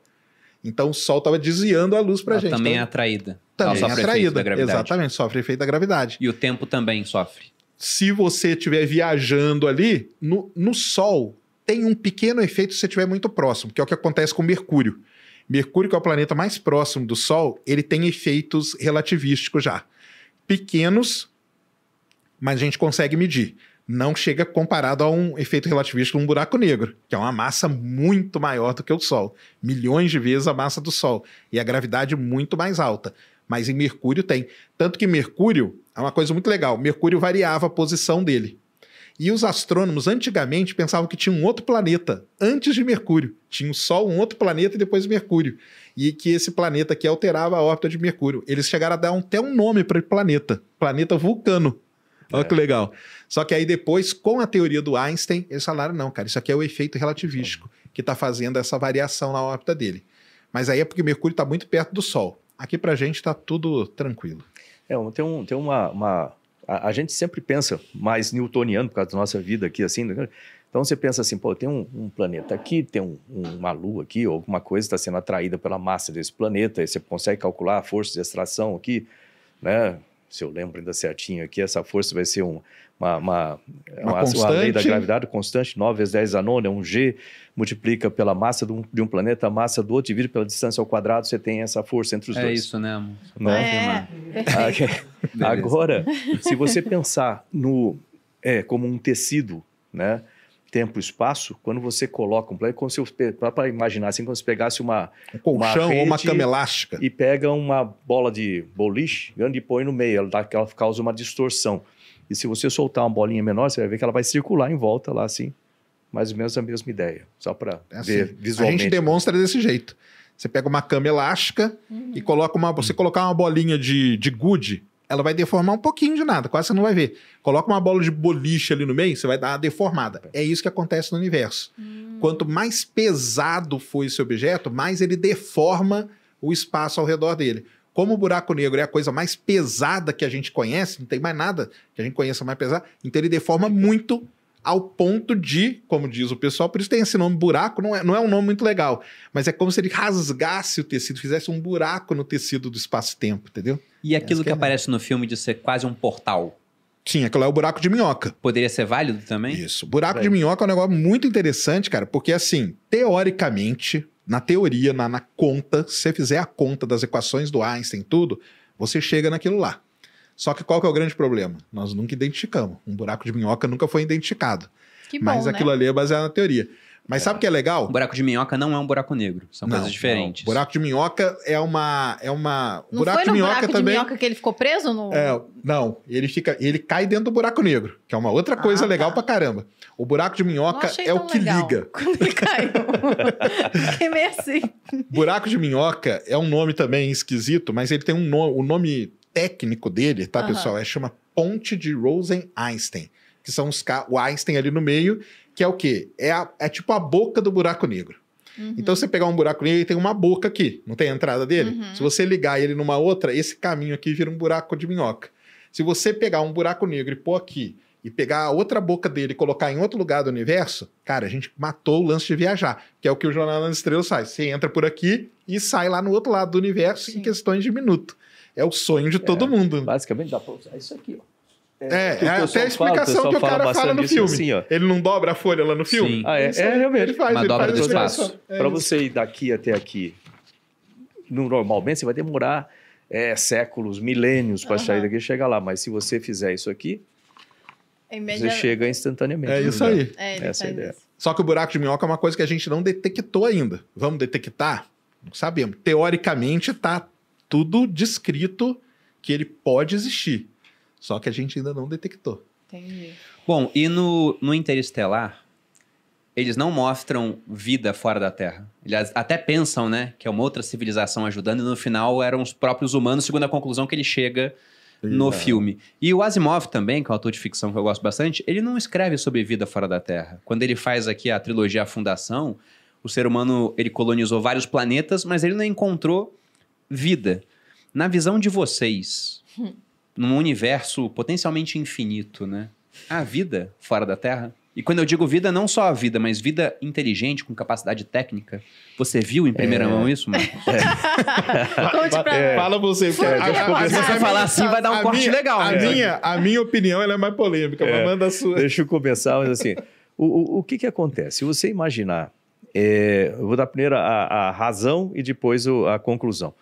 Se você imaginar o que nós teoricamente consideramos como idade do universo, né, é mais de 14 bilhões de anos, se você considerar qual que nós, nós consideramos como idade do nosso sistema solar, mais de 4 bilhões, e o tempo que a gente está aqui na Terra como ser humano considerado nessa nossa forma atual, vamos dizer assim, vai dar 100 mil anos, pouco mais, assim por diante, é, nós somos ainda o, o, vamos dizer assim, o, o garoto novo no bairro. Né? A gente não conhece muito do, do restante. A possibilidade de haver vida durante todo ter se desenvolvido em outros lugares do universo ao longo de todo esse tempo que nós não estivemos presentes na, na sala de aula é muito grande, ou seja, eu uhum. diria 100%. Então, é, o, o, problema que eu vejo nisso é como se encontrar, né? porque, obviamente, o universo é muito grande. Muito grande. Aí vem, bom, mas tem Pode ser que o pessoal, ao longo desse período todo, né, tenha desenvolvido uma civilização tecnologicamente muito mais avançada que a gente e tenha uma capacidade de viajar diferente que a gente. Pode ser, não é uma possibilidade. É, então, o que, que eu. Assim, quando você fala, olha, você acredita em vida fora da Terra? Fala, acredito, 100%. Você acredita que eles estão aqui entre a gente? Aí eu falo, é, aí a probabilidade cai muito, entendeu? Eu acho muito improvável deles encontrarem. Por que eles vão vir aqui nesse pedacinho, né? nesse planetinho minúsculo aqui ponto azul. Né? Isso. Então aí eu já acho é, muito improvável. Existe, se você pergunta assim, existe objeto voador não identificado? Tecnicamente existe, a maioria das coisas você identifica. Isso aqui pode ser uma nuvem, isso aqui pode ser um, um avião, isso aqui pode ser um helicóptero, isso aqui pode ser, sei lá, qualquer tipo de coisa é, que você explica naturalmente, mas existem algumas coisas que você não consegue, mas a percentual disso é muito baixo. Ah, tem duas explicações, ou isso é alguma coisa realmente construída de forma diferente, fora do planeta, isso aí pode ser uma coisa construída pela gente, que a gente não conhece ainda, algum sistema novo, né? ou isso aí é alguma, um efeito natural que a gente não conhece ainda. Então, mesmo assim, existem algumas, algumas discussões sobre isso. Né? Então, eu não vou entrar por esse lado, porque geralmente o pessoal fica meio frustrado quando eu falo assim, eu não, eu não acredito. Né? Você fala, pô, você já viu um OVNI, assim, da coisa? Eu já vi coisas estranhas que eu não consigo explicar, sim. Mas pode ser que a gente, estudando mais aquilo, você consiga explicar. Entendi. Eu, o que me veio na cabeça quando você falou de OVNI, né, é que tem muita coisa não identificada, mas que pode ser natural ou até inventado pelo homem, o pessoal só não identificou naquele momento. Porque outro dia, é. a NASA admitiu a existência de OVNIs. Eu falei, porra, não é nada isso, não, né? Mas aí não foi isso, não. Eles falaram o quê? Não. O negócio é Eles foram mais além? Mas não, o, que eu, o, que eu, ia não. falar é, é, até antes de vocês complementarem, é que você falando, Marcos, o que me veio na cabeça é aqueles Full Fighters na Segunda Guerra Mundial. Isso. É, e o pessoal fala fogo, também é, que eram umas bolas de fogo que ficavam hum. próximas dos aviões da Segunda Guerra. E depois também sobre o número de avistamentos de OVNIs durante aquela fase da corrida nuclear. E que havia uhum. muito avistamento próximo de bases nucleares. Eu falei, caramba, será que é uma coincidência? Ou tem alguma coisa por trás, como se o homem estivesse perto de se destruir e eles estão vigiando? Será que vão fazer muita merda? Olhando assim? Mas diga isso, por favor. Efeito da formiga. É, cara, primeiro eu vou dar minha opinião sobre o negócio da vida, né? Eu uhum. tenho uma opinião bem, mais polêmica do que uhum. e diferente. Adoro a parte polêmica. Eu acho que a vida microbiana, cara, vai existir tranquilamente. Até que no sistema solar deve ter, entendeu? ali nas luas congeladas ali de Europa, Encélado, que tem um oceano de água líquida no meio ali, provavelmente deve ter vida microbiana. Já não acharam vida microbiana? Não, ainda não. Não, não, não acharam nada. Mas deve, provavelmente deve ter. Agora, vida assim como a nossa, né? Aí tem, tem, tem duas coisas muito legais, né? Uma delas que acho que todo mundo já ouviu falar, que é o tal do paradoxo de Fermi. Já ouviu falar? Sim, se então, tem vida assim, né, 100% de chance, cadê o pessoal? Cadê? Aonde que, tá, onde que tá todo mundo? E aí o paradoxo de Fermi leva a várias coisas, né? Uma delas foi o que um cara fez, o Frank Drake, lá na década de 60. De ele criou a equação, a equação de Drake, que era uma maneira de tentar calcular, estimar qual a probabilidade de ter vida inteligente igual a nossa por aí. Aí ele chuta lá, um monte de número era chutado na uhum. época, mas hoje esses números já não são mais tão chutados assim. Isso que é legal. Então vamos lá, ó. Para ter vida como a gente conhece, tem que ter um planeta parecido com a Terra, certo? Orbitando uma estrela parecida com o Sol a uma distância que a gente conhece. Uhum. Tem que ter uma atmosfera. Essa atmosfera tem que ter X% de nitrogênio, de oxigênio, de dióxido de carbono, monóxido de carbono e várias outras coisas. Uma outra coisa que já sabem hoje: para ter uma vida mesmo, você tem que ter placa tectônica, tem que ter tectonismo. Porque senão você não cria um negócio muito importante aqui na Terra, que é o ciclo do carbono. Que é você uhum. reciclar o carbono na profundidade da Terra e trazer uhum. para frente. É, isso é interessante. Olha quantas coisas eu falei aqui. Falei 10 coisas em questão de 2 segundos. Fora isso, tem que ter uma lua. Essa lua tem que ser grande proporcionalmente, igual a nossa lua ela é a maior lua proporcional a um planeta do sistema solar. Então, ela protege, ela a lua, será que a lua teve campo magnético no passado e ajudou a proteger a Terra? Então, olha quantas variáveis você vai colocando isso que muito provavelmente a gente não saiba nem quais são todas as variáveis, porque uma das grandes questões hoje ainda, cara, semana passada mesmo eu fiz um vídeo que é a gente não sabe ainda como a vida começou. Como a vida começou, a gente não sabe. Existem teorias, mas a gente não consegue afirmar, não. A vida começou assim: tinha ali uma poça d'água, tinha ali os aminoácidos, veio um raio, tem a teoria do raio, tem a teoria, tem várias teorias. Aspermia. É, tem várias teorias que tentam explicar. Só que a gente não sabe. Olha quanta coisa tem. E ainda no final dessa variável, você adiciona uma coisa que o pessoal está colocando hoje, que é a autodestruição. É, eu tenho anotado aqui, o Cosmos, né? Gosto muito da obra do, do Sagan.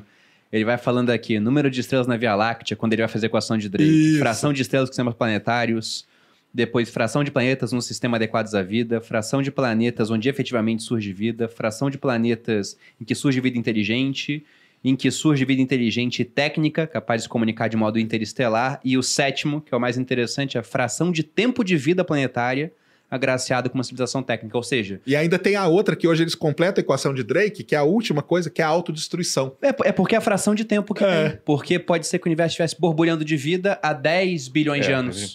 E aí todo mundo se destruiu. É uma das coisas, o pessoal fala, é o tal do grande filtro. Será que nós somos muito novo? Será que nós somos muito antigo? Uhum. A gente não sabe. Então aí, a minha conclusão, para mim, cara, vida inteligente, assim, igual a nossa, não tem, entendeu? Não. O pessoal fica revoltado, me xingam, querem me bater na rua. Pra... mas, mas vida microbiana... Mas aí até uma pergunta que, que me veio na cabeça, aqui enquanto você falava dessas premissas. Olha, tem que ter um planeta parecido com a Terra, uma distância de uma estrela parecida com o Sol, mais ou menos a mesma coisa. Será que a gente não está partindo da premissa errada nesse caso? É, Será que a vida ia... só poderia se desenvolver nessas características? Esse, é, esse que eu ia falar Essa também. Esse é o grande ponto, cara. É. E se não precisar de nada então, disso? Então, é, tipo já... assim, o que, que é a vida? O que, que é a vida? no final das contas. Essa é uma grande discussão. Um tanto, é. se você considerar como um, é, um ser independente, com um ciclo de vida, e que é, tenha a capacidade de reproduzir de alguma forma, sei lá, é, pode ser diferente, pode ser de alguma outra coisa. Então, eu, tem, nossa, eu já ouvi tantas coisas sobre isso que às vezes eu fico repetindo coisas. Outra, tipo assim, olha, é, se você observar na natureza, você tem criaturas muito pequenininhas com um ciclo de vida muito pequeno, criaturas muito grandes com um ciclo de vida é, bem maior. Né? Se você levar isso aí ao extremo, né, os limites de um lado e de outro, é, de repente pode existir microcosmos ou macrocosmos de, de, com essa coisa que a gente tem reconhece que existe uma vida, mas você não sabe que aquilo é uma vida. Algo assim. Né? Então tem muita coisa aí para se pensar. Mas a sua pergunta aí é legal. Será que é, é, é, errado procurar? Porque a gente procura algo que seja Similar. parecido com a gente. Será que esse é o caminho certo? Essa é uma discussão que tem mesmo, entendeu? Ah, por que a gente não procura? O pessoal até fala, ah, vida baseada em silício, entendeu? Silício é um, um outro elemento na, no, a nossa vida é baseada em carbono, uhum. né? Mas tem um elemento silício que ele seria capaz de fazer ligações e tal também, e poderia. Poderia. Então, ah, por que a gente não procura vida baseada em silício? Bem, porque aí nós vamos entrar num negócio que tem muito mais coisa desconhecida. A gente tenta procurar pelo menos o que a gente conhece, né, para ver se a gente acha pelo menos primeiro essa.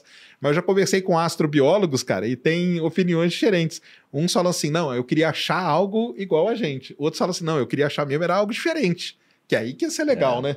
então... Agora, quer ver uma coisa que eu sempre fico na dúvida, aproveitando a conversa assim de é, a gente tem sistemas como o SET lá, né, ouvindo ah, o sim, universo, sim. Né, ouvindo é, transmissões e etc. de vários lugares.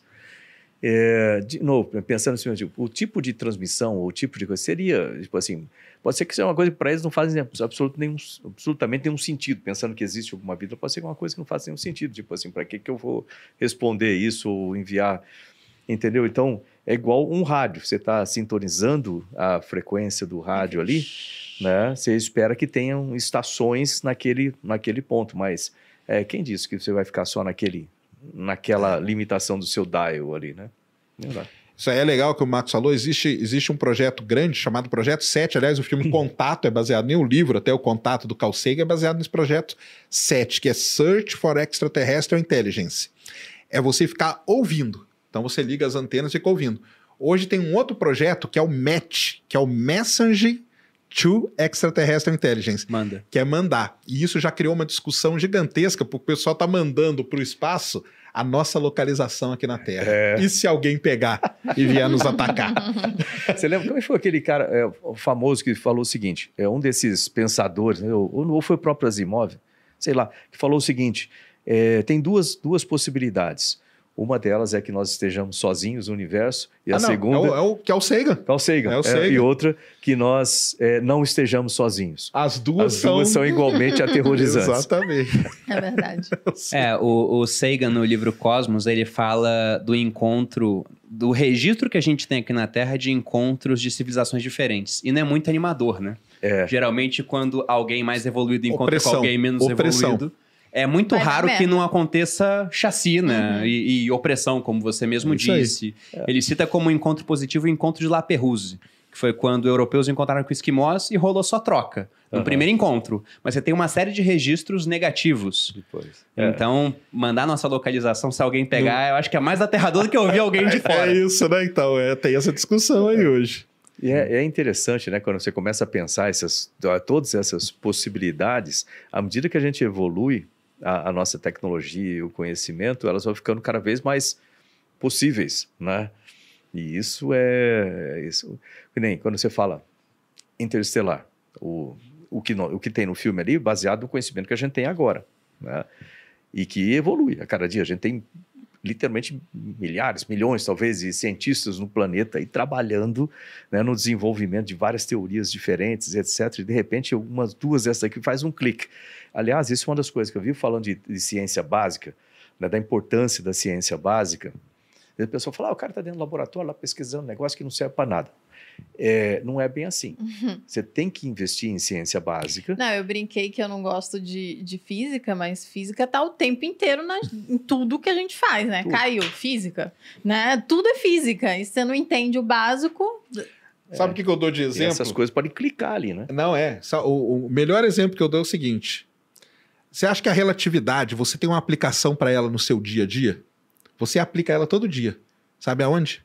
Na porta do elevador quando você põe a mão para segurar a porta, aquilo ali é uma aplicação que foi desenvolvida pelo Einstein, o efeito fotoelétrico da luz. É. Por isso que a porta não fecha. Você corta ali e a porta não fecha. Então, é, eu sempre tenho medo dela fechar. Isso que o Max Pontes fala, é, não, isso que o Max Pontes fala é legal pra caramba, porque às vezes, né, o pessoal só está é, preocupado com a aplicação, igual a gente estava falando. É mas não sabe que para chegar a aplicar isso aqui, cara, você teve toda uma base Exato. aqui que teve que ter sido Desculpa, eu, inclusive estudada. você. É, e isso é sempre uma é um contínuo, como se fosse um ciclo, se você imaginar. É, é assim, é educação. O pessoal fala que fala muito de educação, deixa eu não falar tanto disso, mas educação, desde a educação básica, essa coisa toda, para formar, formar profissionais qualificados, etc., pesquisadores entre eles, obviamente também.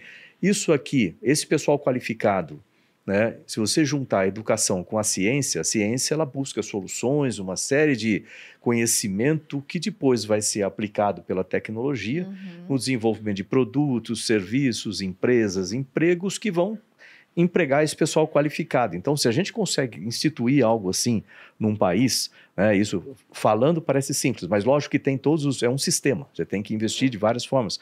Mas fazer esse ciclo né, é um ciclo virtuoso, eu diria assim, para o país, pô, isso é essencial para o desenvolvimento do país. Então, uh, eu, você vai falar, pô, você fala isso porque você era ministro de Ciência, Tecnologia e Inovações, mas se a gente não aprender a investir em educação, ciência, tecnologia e inovações como elementos estratégicos para o desenvolvimento do país e tirar do topo, do topo do, do, é igual quando você vai num num é, um cara financeiro, né, um consultor financeiro, fala assim, pô, minha vida financeira está complicada, está complicada.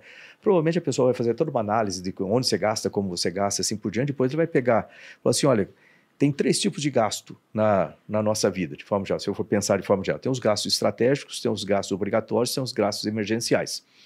É, os obrigatórios são aqueles, você tem que pagar seu carro, você tem que, tem que comer, tem que fazer, você tem que gastar de qualquer jeito. Os emergenciais, se você quebrar o pé, você vai ter que ir no médico, vai gastar dinheiro para corrigir seu pé. Né? Não... É, e os estratégicos, geralmente as pessoas deixam por, por último, não pensam nisso. Ah, se sobrar dinheiro, eu vou investir na minha formação, eu vou investir num curso novo, vou investir para fazer isso, mas são estratégicos para a sua vida. Traduz isso para tempo de, de governo como um todo. É, os estratégicos é justamente aí, ciência, tecnologia, inovações, educação, isso é estratégico, porque é, você tem que tirar do topo do seu salário. É igual falando, você guarda 5% do seu salário para investir no estratégico e vive com os outros 95%. Depois você aumenta para 10%, 20%, usa no estratégico, é para você ter uma sua reserva e, e ir para frente, e usa, vive com os outros 80%. Você acaba se habituando e faz isso.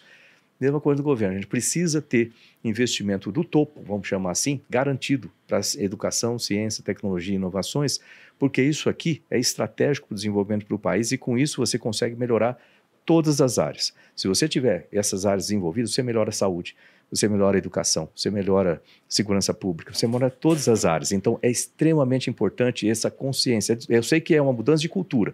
O pessoal quer resultado imediato, mas você consegue fazer isso e ter resultados imediatos. Vou dar um exemplo, só eu sei que estou falando bastante, vou dar um exemplo aqui. Você quer ver? O exemplo com números, né? É, diálise. Né? É, o, o, Brasil tem uma fila aproximada de 100 mil pessoas aguardando é, transplante de rim e tem que fazer diálise. Esses 100 mil pessoas, imagina um reservatório, 100 mil pessoas, né? entram nessa fila cerca de 33 mil pessoas por ano. Saem né, conseguem o transplante 22 mil. E isso se mantém quase constante porque morre uma a cada seis horas. E fora que perde toda a qualidade de vida fazendo diálise e assim por diante. O, o SUS gasta nisso em torno de 4 bilhões por ano para fazer essas diálises. É um gasto considerável. Se você fizer um sistema de é, xenotransplante, que chama, que você é, desenvolve porcos com mudança genética, modificação genética, para que eles tenham, se você possa utilizar os rins desses porcos com é, praticamente não rejeição né, para se implantar numa pessoa, fazer o transplante, você pode reduzir isso aqui de 90%. 90%. Ou seja, você economizou aí 3,6 bi, certo? Quanto é que custa para fazer um sistema desse? Custa aproximadamente 100 milhões por laboratório. Se a gente fizer cinco deles na, no Brasil, a gente cobre grande parte do, do país nessa necessidade. E para manter, ou seja, 500 milhões como um todo, e se você pensar no, no OPEX disso daí, vai dar em torno de, vamos considerar 20%, dá 100 milhões por ano que você gasta. Ou seja, você usou 500 milhões de CAPEX, né, de, de investimento inicial, mais é, 100 milhões por ano de investimento para a operação, e você consegue, com esse valor, economizar 3,5 bi por ano. 3,6 bi por ano. Olha só a diferença. Aí quando você vê que investimento em ciência e tecnologia significa redução de custo, melhoria de qualidade de vida e tudo. Quando você fala possibilidade de fazer isso, tem, nós estamos fazendo lá no Ministério, isso aí é um dos projetos do Ministério, né? é, é coisa real, acontecendo agora. Né? Agora, tem os, os, as partes de legislação.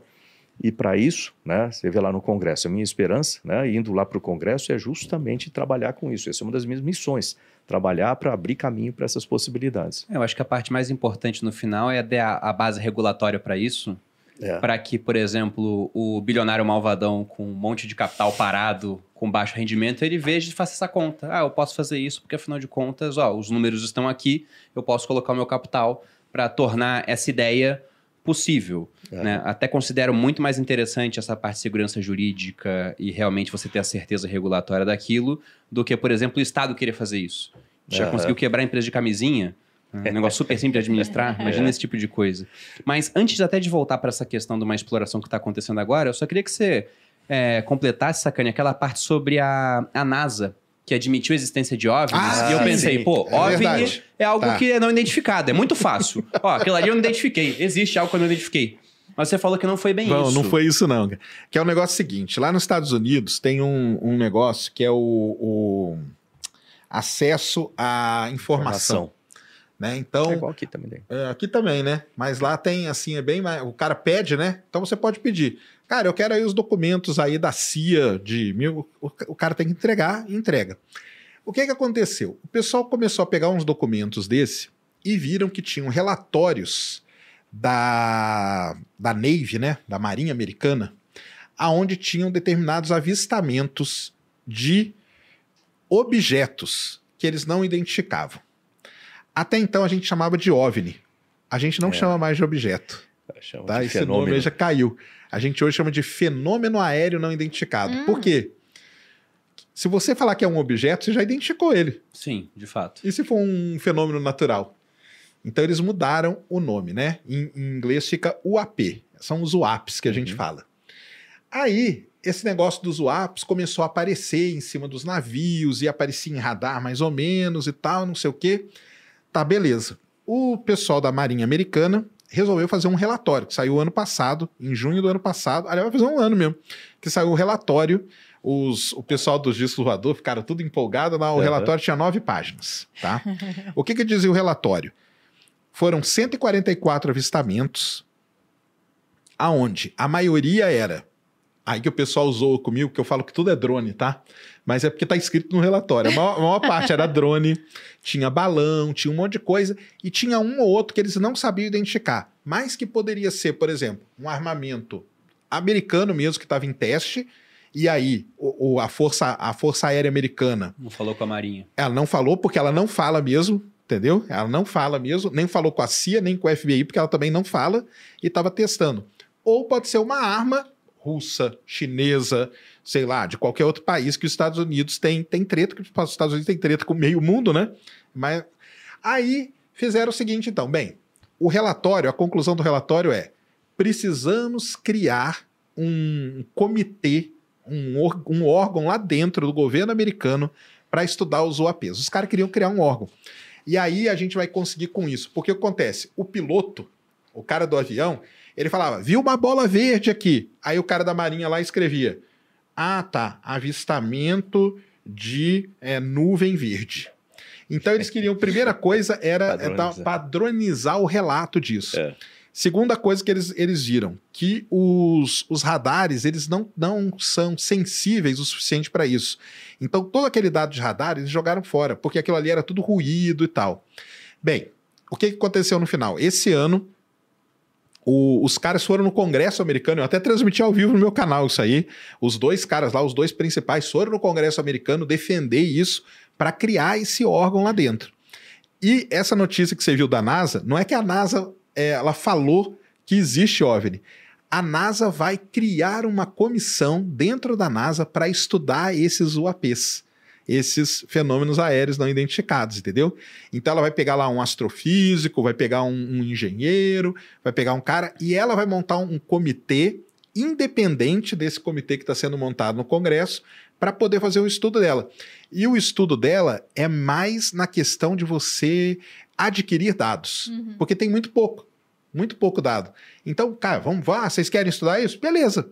E até o que eu falo pro pessoal, então, ah, você um negócio não... sério. É, você não acredita em ET e tal. Cara, eu não acredito, mas buscar, ir atrás e estudar, cara, eu dou todo o apoio. Então, que a, notícia que saiu, mas eu vi que o pessoal colocou no jornal, NASA diz que. Não é que ela, que ela diz que existe, cara. Ela vai criar uma comissão para estudar isso. E aí chegar numa conclusão. É, é importante ter, ter em mente o seguinte: quando você pensa em ciência, de forma geral, a ciência ela não pode se fechar e falar assim olha, isso aqui, é, eu só acredito nisso. Se tiver uhum. qualquer coisa aqui, eu não, não acredito, não, pode, não vejo. Se ciência virar dogma, virou religião. É, exatamente. É, então, a ciência tem que estar com a mente aberta e olhar tudo o que acontece. Imagina se chegasse lá atrás, o pessoal acreditava né, na, na, na, física newtoniana, aquela coisa toda, aí chega um, um maluco e fala assim, não, isso aqui não funciona bem assim, tem relatividade. Aí o pessoal, isso está fora do contexto, só aqui.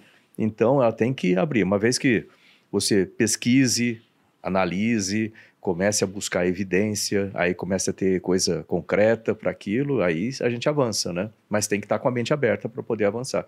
Senão você entra com um, um pré-conceito, né? Que, uhum. que não funciona na ciência. É isso aí. Bom, agora até a, a, minha visão sobre isso, de leigo total nessa parte, é uma frase do Sagan que eu tenho marcado minha memória que ele fala que se a gente está sozinho no universo, então o universo é um baita de um desperdício de espaço. o negócio é muito grande. E alguém até comentou aqui no chat. É ridículo pensar em vida fora da Terra, nunca vimos nada, né? É, bom, e aí tem, uma... tem, a galera que me defende, isso aí eu já doutrinei, ó, tá vendo? É. Mas aí o, o, Sagan tem uma outra frase onde ele diz também, né? Que a ausência de evidência é diferente de evidência de ausência, né? Porque a gente nunca viu é, que não existe. Lá atrás o pessoal nunca tinha é, visto uma bactéria, né, por isso que elas não existiam e faziam mal a gente, por exemplo. É, então pode ser que a gente venha descobrir muito mais coisa no futuro. Que, a gente mal entende tudo que tem na Terra, quanto mais na Lua, em Marte, sistema solar, galáxia e universo, né? Então é, é, uma montanha de coisas que a gente não conhece.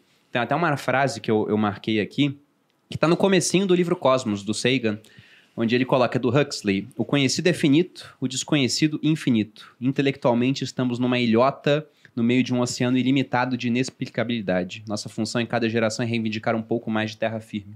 Então, parece que serve a ciência, para reivindicar um pouquinho mais de terra firme. É isso, isso que eu acho. Eu lembro que a gente falou no começo, falando sobre espaço, de exploração espacial.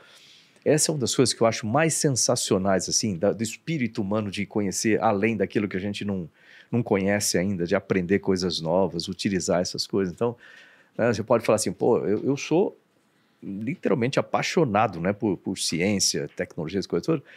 E, pô, eu tive a grata, né, vamos dizer assim, oportunidade de ser ministro desse, dessa área. É, é bom você trabalhar com alguma coisa que você gosta, sabe? Isso é muito bom.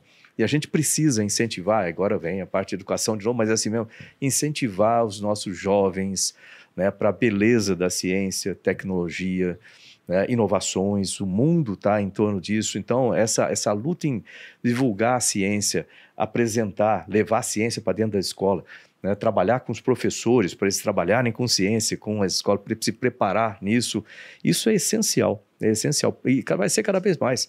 Você pensa em, você pensar em transformação digital. Pô, transformação digital não há muito tempo, pouco tempo atrás, né, eu não fazia nem ideia de celular, né, estava lá quando eu estava em Monte Rei, eu não tinha celular. Já começaram a aparecer aquele celular grandão, assim, tal. Eu não tinha aquilo lá. Hoje em dia, parece que sem celular a pessoa fica meio pelada, assim, né, na coisa.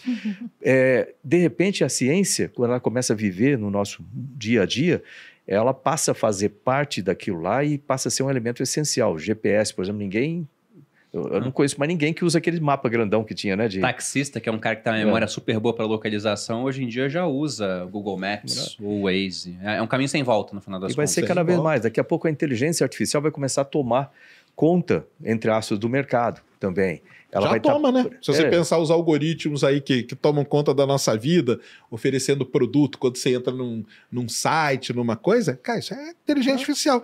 Por trás tem uns caras por trás estão programadores e neurocientistas, que são os é. caras que têm que entender o cérebro humano para jogar aquilo. Mas é isso aí mesmo que o Marcos Pontes está falando. Cada, cada uma dessas coisas vão estar presentes no dia a dia, no nosso trabalho, no nosso, no nosso conviver, vamos dizer assim. Né? E aí vem um ponto que eu participo, ah, como ministro eu participava do GPAI. GPAI é o Global Partnership for Artificial Intelligence, né? a parceria global para a inteligência artificial.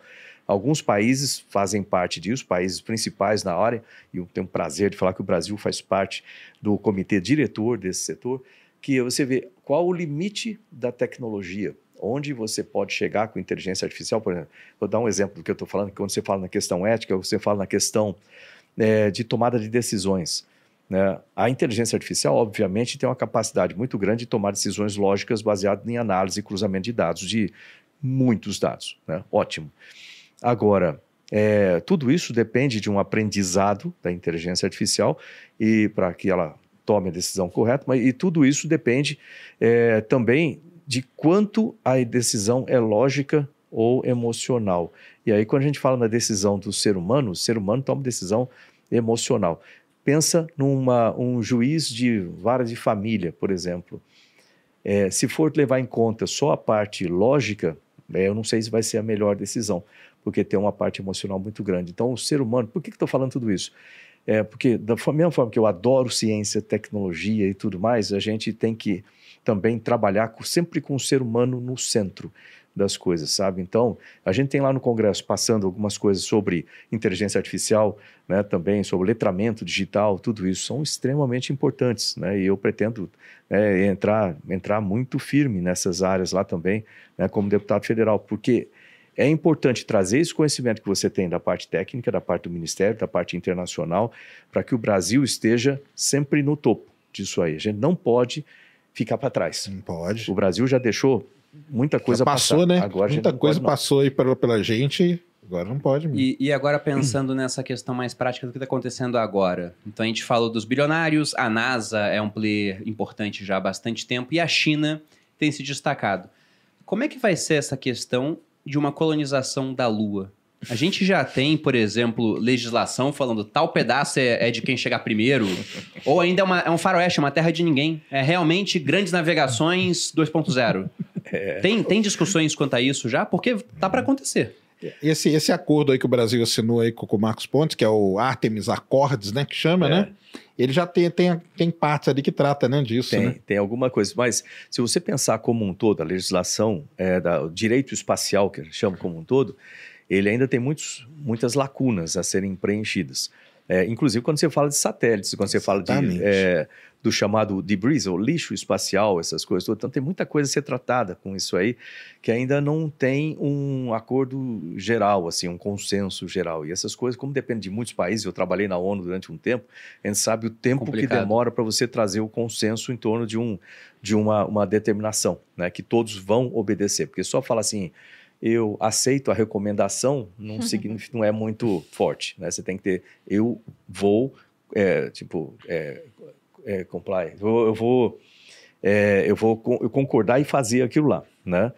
Então, é, tem muita coisa. Quer ver uma coisa simples, é, relativamente simples, né? Se for pensar assim, coisa que cai o meteoro, caiu lá em é, Santa Filomena. Né? Santa Filomena. Santa Filomena, aqui no interior do Brasil. Vamos botar a seguinte situação: o meteoro caiu, ele caiu, destruiu um pedaço de uma casa, é, aquela casa é alugada, né? E uma terceira pessoa que não era da casa estava ali e acabou sendo é, prejudicada ou morreu com aquele, com aquele negócio, tá? E aí você, é, primeiro, tem as questões de, de culpa, de quem que é a culpa disso aqui, né? É um acidente, é um, é um incidente natural, né? um efeito natural. É, se eu quiser vender esse meteoro, eu sou o inquilino da casa. Eu, o meteoro é meu, o meteoro é do dono da casa, o meteoro é do governo. O que, que acontece? Então, agora o meteorito, né, depois que ele cai, tem essa diferenciação importante fazer aqui.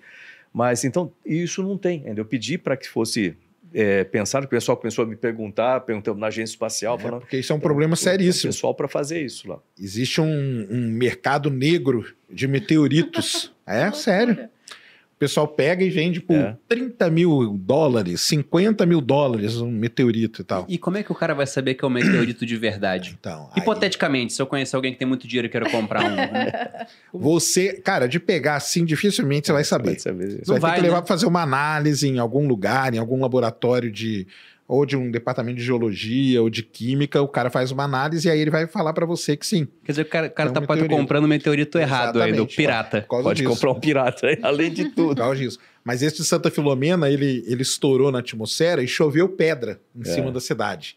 Então era, tinha muito. Entendi. E aí foi uma corrida gigantesca para ver quem chegava, porque como não tem essa legislação, né? Vamos é. dizer assim, é, foi uma corrida gigante para quem chegava lá primeiro para recolher tudo. E o meteorito é muito importante para quem estuda. E acabou ficando pesquisador sem, porque o cara chegou lá, recolheu tudo e começou. Ah, você é o pesquisador da universidade e tal, eu estou vendendo para você aqui, ó, 20 mil dólares. Para você usar uma promoção. É. Vendo por 20 mil, entendeu? Então, isso, e é, um, é, uma, é uma coisa complicada. E no mundo todo, né? Não é no só aqui, não. Todo. É no isso mundo aí. todo. É, então, como ainda há muita coisa a ser definida, o que o pessoal fala, cara, só te completando, Diga. é que vai ser mais ou menos como é a Antártica. Ah, é, é, uma ideia é. que eles têm no negócio da Lua, é fazer algo como a Antártica. Entendeu? Entendi. Fazer um acordo internacional, igual tem lá na Antártica, de você construir bases e tal, né? Então o Brasil tem a base dele, Estados Unidos, todos os países têm base ali na Antártica. É algo que eles querem fazer parecido para quando a gente tiver. Mas na Antártica não tem o Hélio 3, né? E aí? É, mas, é, mas pode ter outras, tem outras coisas. Uhum. Aliás, é uma coisa extremamente importante, essa questão da Antártica. Às vezes o pessoal fala, por que, que o Brasil está lá na Antártica? Né? Longe de lá. É, nós temos a base Comandante Ferraz, nós temos o Criosfera 1, né? o Comandante Ferraz que aqui o Criosfera 1 fica a 1.600 quilômetros, a latitude 89. Agora é, eu, eu mandei né? construir o Criosfera 2, né, no meio onde os cientistas acharem melhor aqui para pesquisa. Mas por que, que é tão importante a pesquisa na Antártica? Não só para você conhecer a, a, biodiversidade dali, o que, que você pode fazer, o que, que você pode descobrir que pode ser útil né, no dia a dia, comercialmente falando, né, aplicações disso, mas também porque não adianta a gente ter uma base, por exemplo, é, militar né? A base ali, o Comandante Ferraz, ela é mantida. É um acordo que tem com a Marinha do Brasil e o Ministério de Ciência, Tecnologia e Inovações. A Marinha mantém a infraestrutura da base né? e o Ministério mantém a pesquisa lá. Então a gente investe bastante na pesquisa, construir laboratórios, bolsas para pesquisadores lá, assim por diante. Sem a pesquisa, pelo acordo, internacional que a gente tem com a Antártica, a gente não tem direito a tomar decisões sobre a Antártica. Os países que estão lá são os países que fazem parte do conselho que decide a respeito da Antártica, mas com pesquisa. Você vê a importância da pesquisa também em termos de, é, vamos dizer, geo, é, geopolítico, né? vamos chamar assim. Né? Então a gente precisa estar tá lá. E para a Lua talvez seja também um caminho que será adotado. Provavelmente. É o que, que, se cogita hoje é fazer algo parecido com o que é feito na Antártica. Será que não teremos uma guerra pela Lua? Então, essa é uma grande questão aí. Porque no meio está tá a China, né? A China, pessoal, eles são muito independentes, né? É. Então eles têm, eles têm o foguete deles, eles têm os astronautas dele, a estação, a China e... já tem uma estação espacial eles dela. Eles também têm iniciativa privada envolvida lá muita, ou não? Muita, muita. Tem também? Ah, para você ter é. uma ideia, a China, ela tem um telescópio espacial de uma empresa privada. A Origin Space, que é uma empresa chinesa, tem um telescópio no espaço. A China tem muita, muita empresa e tem o governo, né, logicamente, ali com a CASC e tudo, né, que é, o, que é a NASA chinesa, mas tem muita empresa, muita empresa, milhares e milhares de empresas ali, entendeu? É, e a, a técnica usada pela China é interessante, porque eles fazem um investimento pesado governamental é, em vários setores, nesse setor, até que ele consiga desenvolver, pode começar com uma empresa estatal, etc., mas depois ele desenvolve as empresas privadas, mantém ainda o incentivo à empresa privada, no sentido dela ganhar da outra, da concorrência, até que ela fique muito bem no mercado e a partir daí ele desenvolveu aquilo. Entendeu? A gente ainda está distante com, com, relação a isso. Eu nem vou comparar os orçamentos, mas é, é uma coisa... Como comparar, a ordem de grandeza é. diferentes. Bom, Tem muito assunto para falar sobre isso. A gente nem entrou em questão de outras dimensões, é uma curiosidade minha, saber a opinião de vocês. Mas fica para um, um, próximo podcast, né? E numa próxima vez a gente conversa. Uma, uma Gostaria... próxima vida? Na próxima vez, nesta dimensão ainda. Nessa dimensão. Nesta dimensão ainda a gente conversa. Mas gostaria de agradecer e também pedir que vocês deixem as redes sociais para que o pessoal que assistiu o podcast Sim. possa acompanhá-los, aprender mais, conhecer mais o trabalho de cada um. Vai lá? Cara, vocês me acham aí no Space Today, arroba Space Today 1 no Twitter, no Instagram, canal Space Today. E eu tô lá com o podcast com o Ciência Sem Fim. E eu tô concorrendo ao melhor mesa cast Olha, lá na legal, CCXP, legal. CCXP Awards. Então votem lá em mim, CCXP Awards. Entra lá, vota. Lembrando que a votação é até amanhã só. Tá? A premiação é semana que vem, dia 15, e eu tô como finalista. O Ciência Sem Fim tá como finalista lá. Então votem lá para ver se a gente ganha esse prêmio aí. E me achem aí no Space Today. Todo dia tem vídeo lá no meu canal. E Nossa. no Twitter e no Insta também. bacana. Olha, eu queria começar parabenizando né, o Sérgio pelo Space Today, por, por divulgar a ciência, divulgar a Valeu. ciência. Aí, pô, parabéns por estar no final disso. É muito bom você saber disso, né? Que está no final algo ligado nesse setor. Parabenizá-los aqui também pelo, pelo podcast, parabenizar pelo programa. Obrigada. E é, os meus, né? Arroba Astropontes, né? Arroba Astropontes no Instagram. E eu queria divulgar minha página também, que dali acaba tendo um hub, né? Para várias das redes sociais, etc. É, é simples, né? Meu nome é Marcos Pontes, então marcospontes.com.br. marcospontes.com.br tem lá uma série de informações interessantes. E agora, nessa pré-candidatura aqui em São Paulo, como deputado federal aqui pelo estado de São Paulo, né? Tem muita coisa que a gente precisa passar para as pessoas. Então, né, entrem lá para saber mais informações né, e contem comigo aí. Eu preciso realmente do, do, apoio das pessoas que gostam de educação, que confiam e acreditam na importância da educação, ciência, tecnologia, inovações, né, para que a gente tenha junto aí, tendo, desenvolva o nosso país baseado no que aconteceu em todos os países desenvolvidos. É isso aí. Massa. Você, Baldinha? E vocês me encontram no arroba Maluperini. Inclusive, me sigam lá, porque aparentemente é no minuto 1, um, é numa, hoje na hora... a gente vai ver Interestelar lá. Acompanhe. Não, ó, Interestelar, não é só pra acabar, ó. Interestelar é, é um filme hora... que você tem que ver todo mês, viu? Todo mês? É, todo Nossa, mês. Pior que teve gente que falou, já vi 15 vezes. É, isso não, aí, não faz sentido, isso gente. Isso daí é perda de tempo, pelo amor de Deus. Mas eu vou lá no 1 hora e 8 eu vou começar do 1, não hoje, que hoje a minha você agenda tá apertada. Você tem que ver pra quando a gente vê com o pequeno também. Matthew, pra você explicar pra ele as cenas. Entendeu? Não, mas já me passaram aqui a cola. Uma hora, oito minutos e 29 segundos. O cara foi preciso. Eu vou começar a assistir de uma hora em seguida. Me sigam lá para assistir. Quando, quando, eu, quando eu assistir, eu vou postar. Vejam lá. Mas não vai ser essa semana que eu não tenho tempo. E também. É, é tempo é relativo. É, é isso mesmo. Basta a gente conseguir ter, deformar o tecido do espaço gente, com algo muito pesado. A gente entendeu? já fez podcast sobre o sono. Eu preciso dormir nas horas também. que eu não estou trabalhando. No caso, vai ter sete horas de sono aí. Mas vocês, por favor, se inscrevam aqui no canal dos sócios, porque toda quinta-feira ou terça ou quarta, hoje especialmente terça-feira. Semanalmente, estamos aqui. Um então, ou mais de um programa. Se inscrevam no canal para assistir sempre que a gente estiver ao vivo ou para vocês acompanharem a gente. E também nos, nas plataformas de streaming de áudio.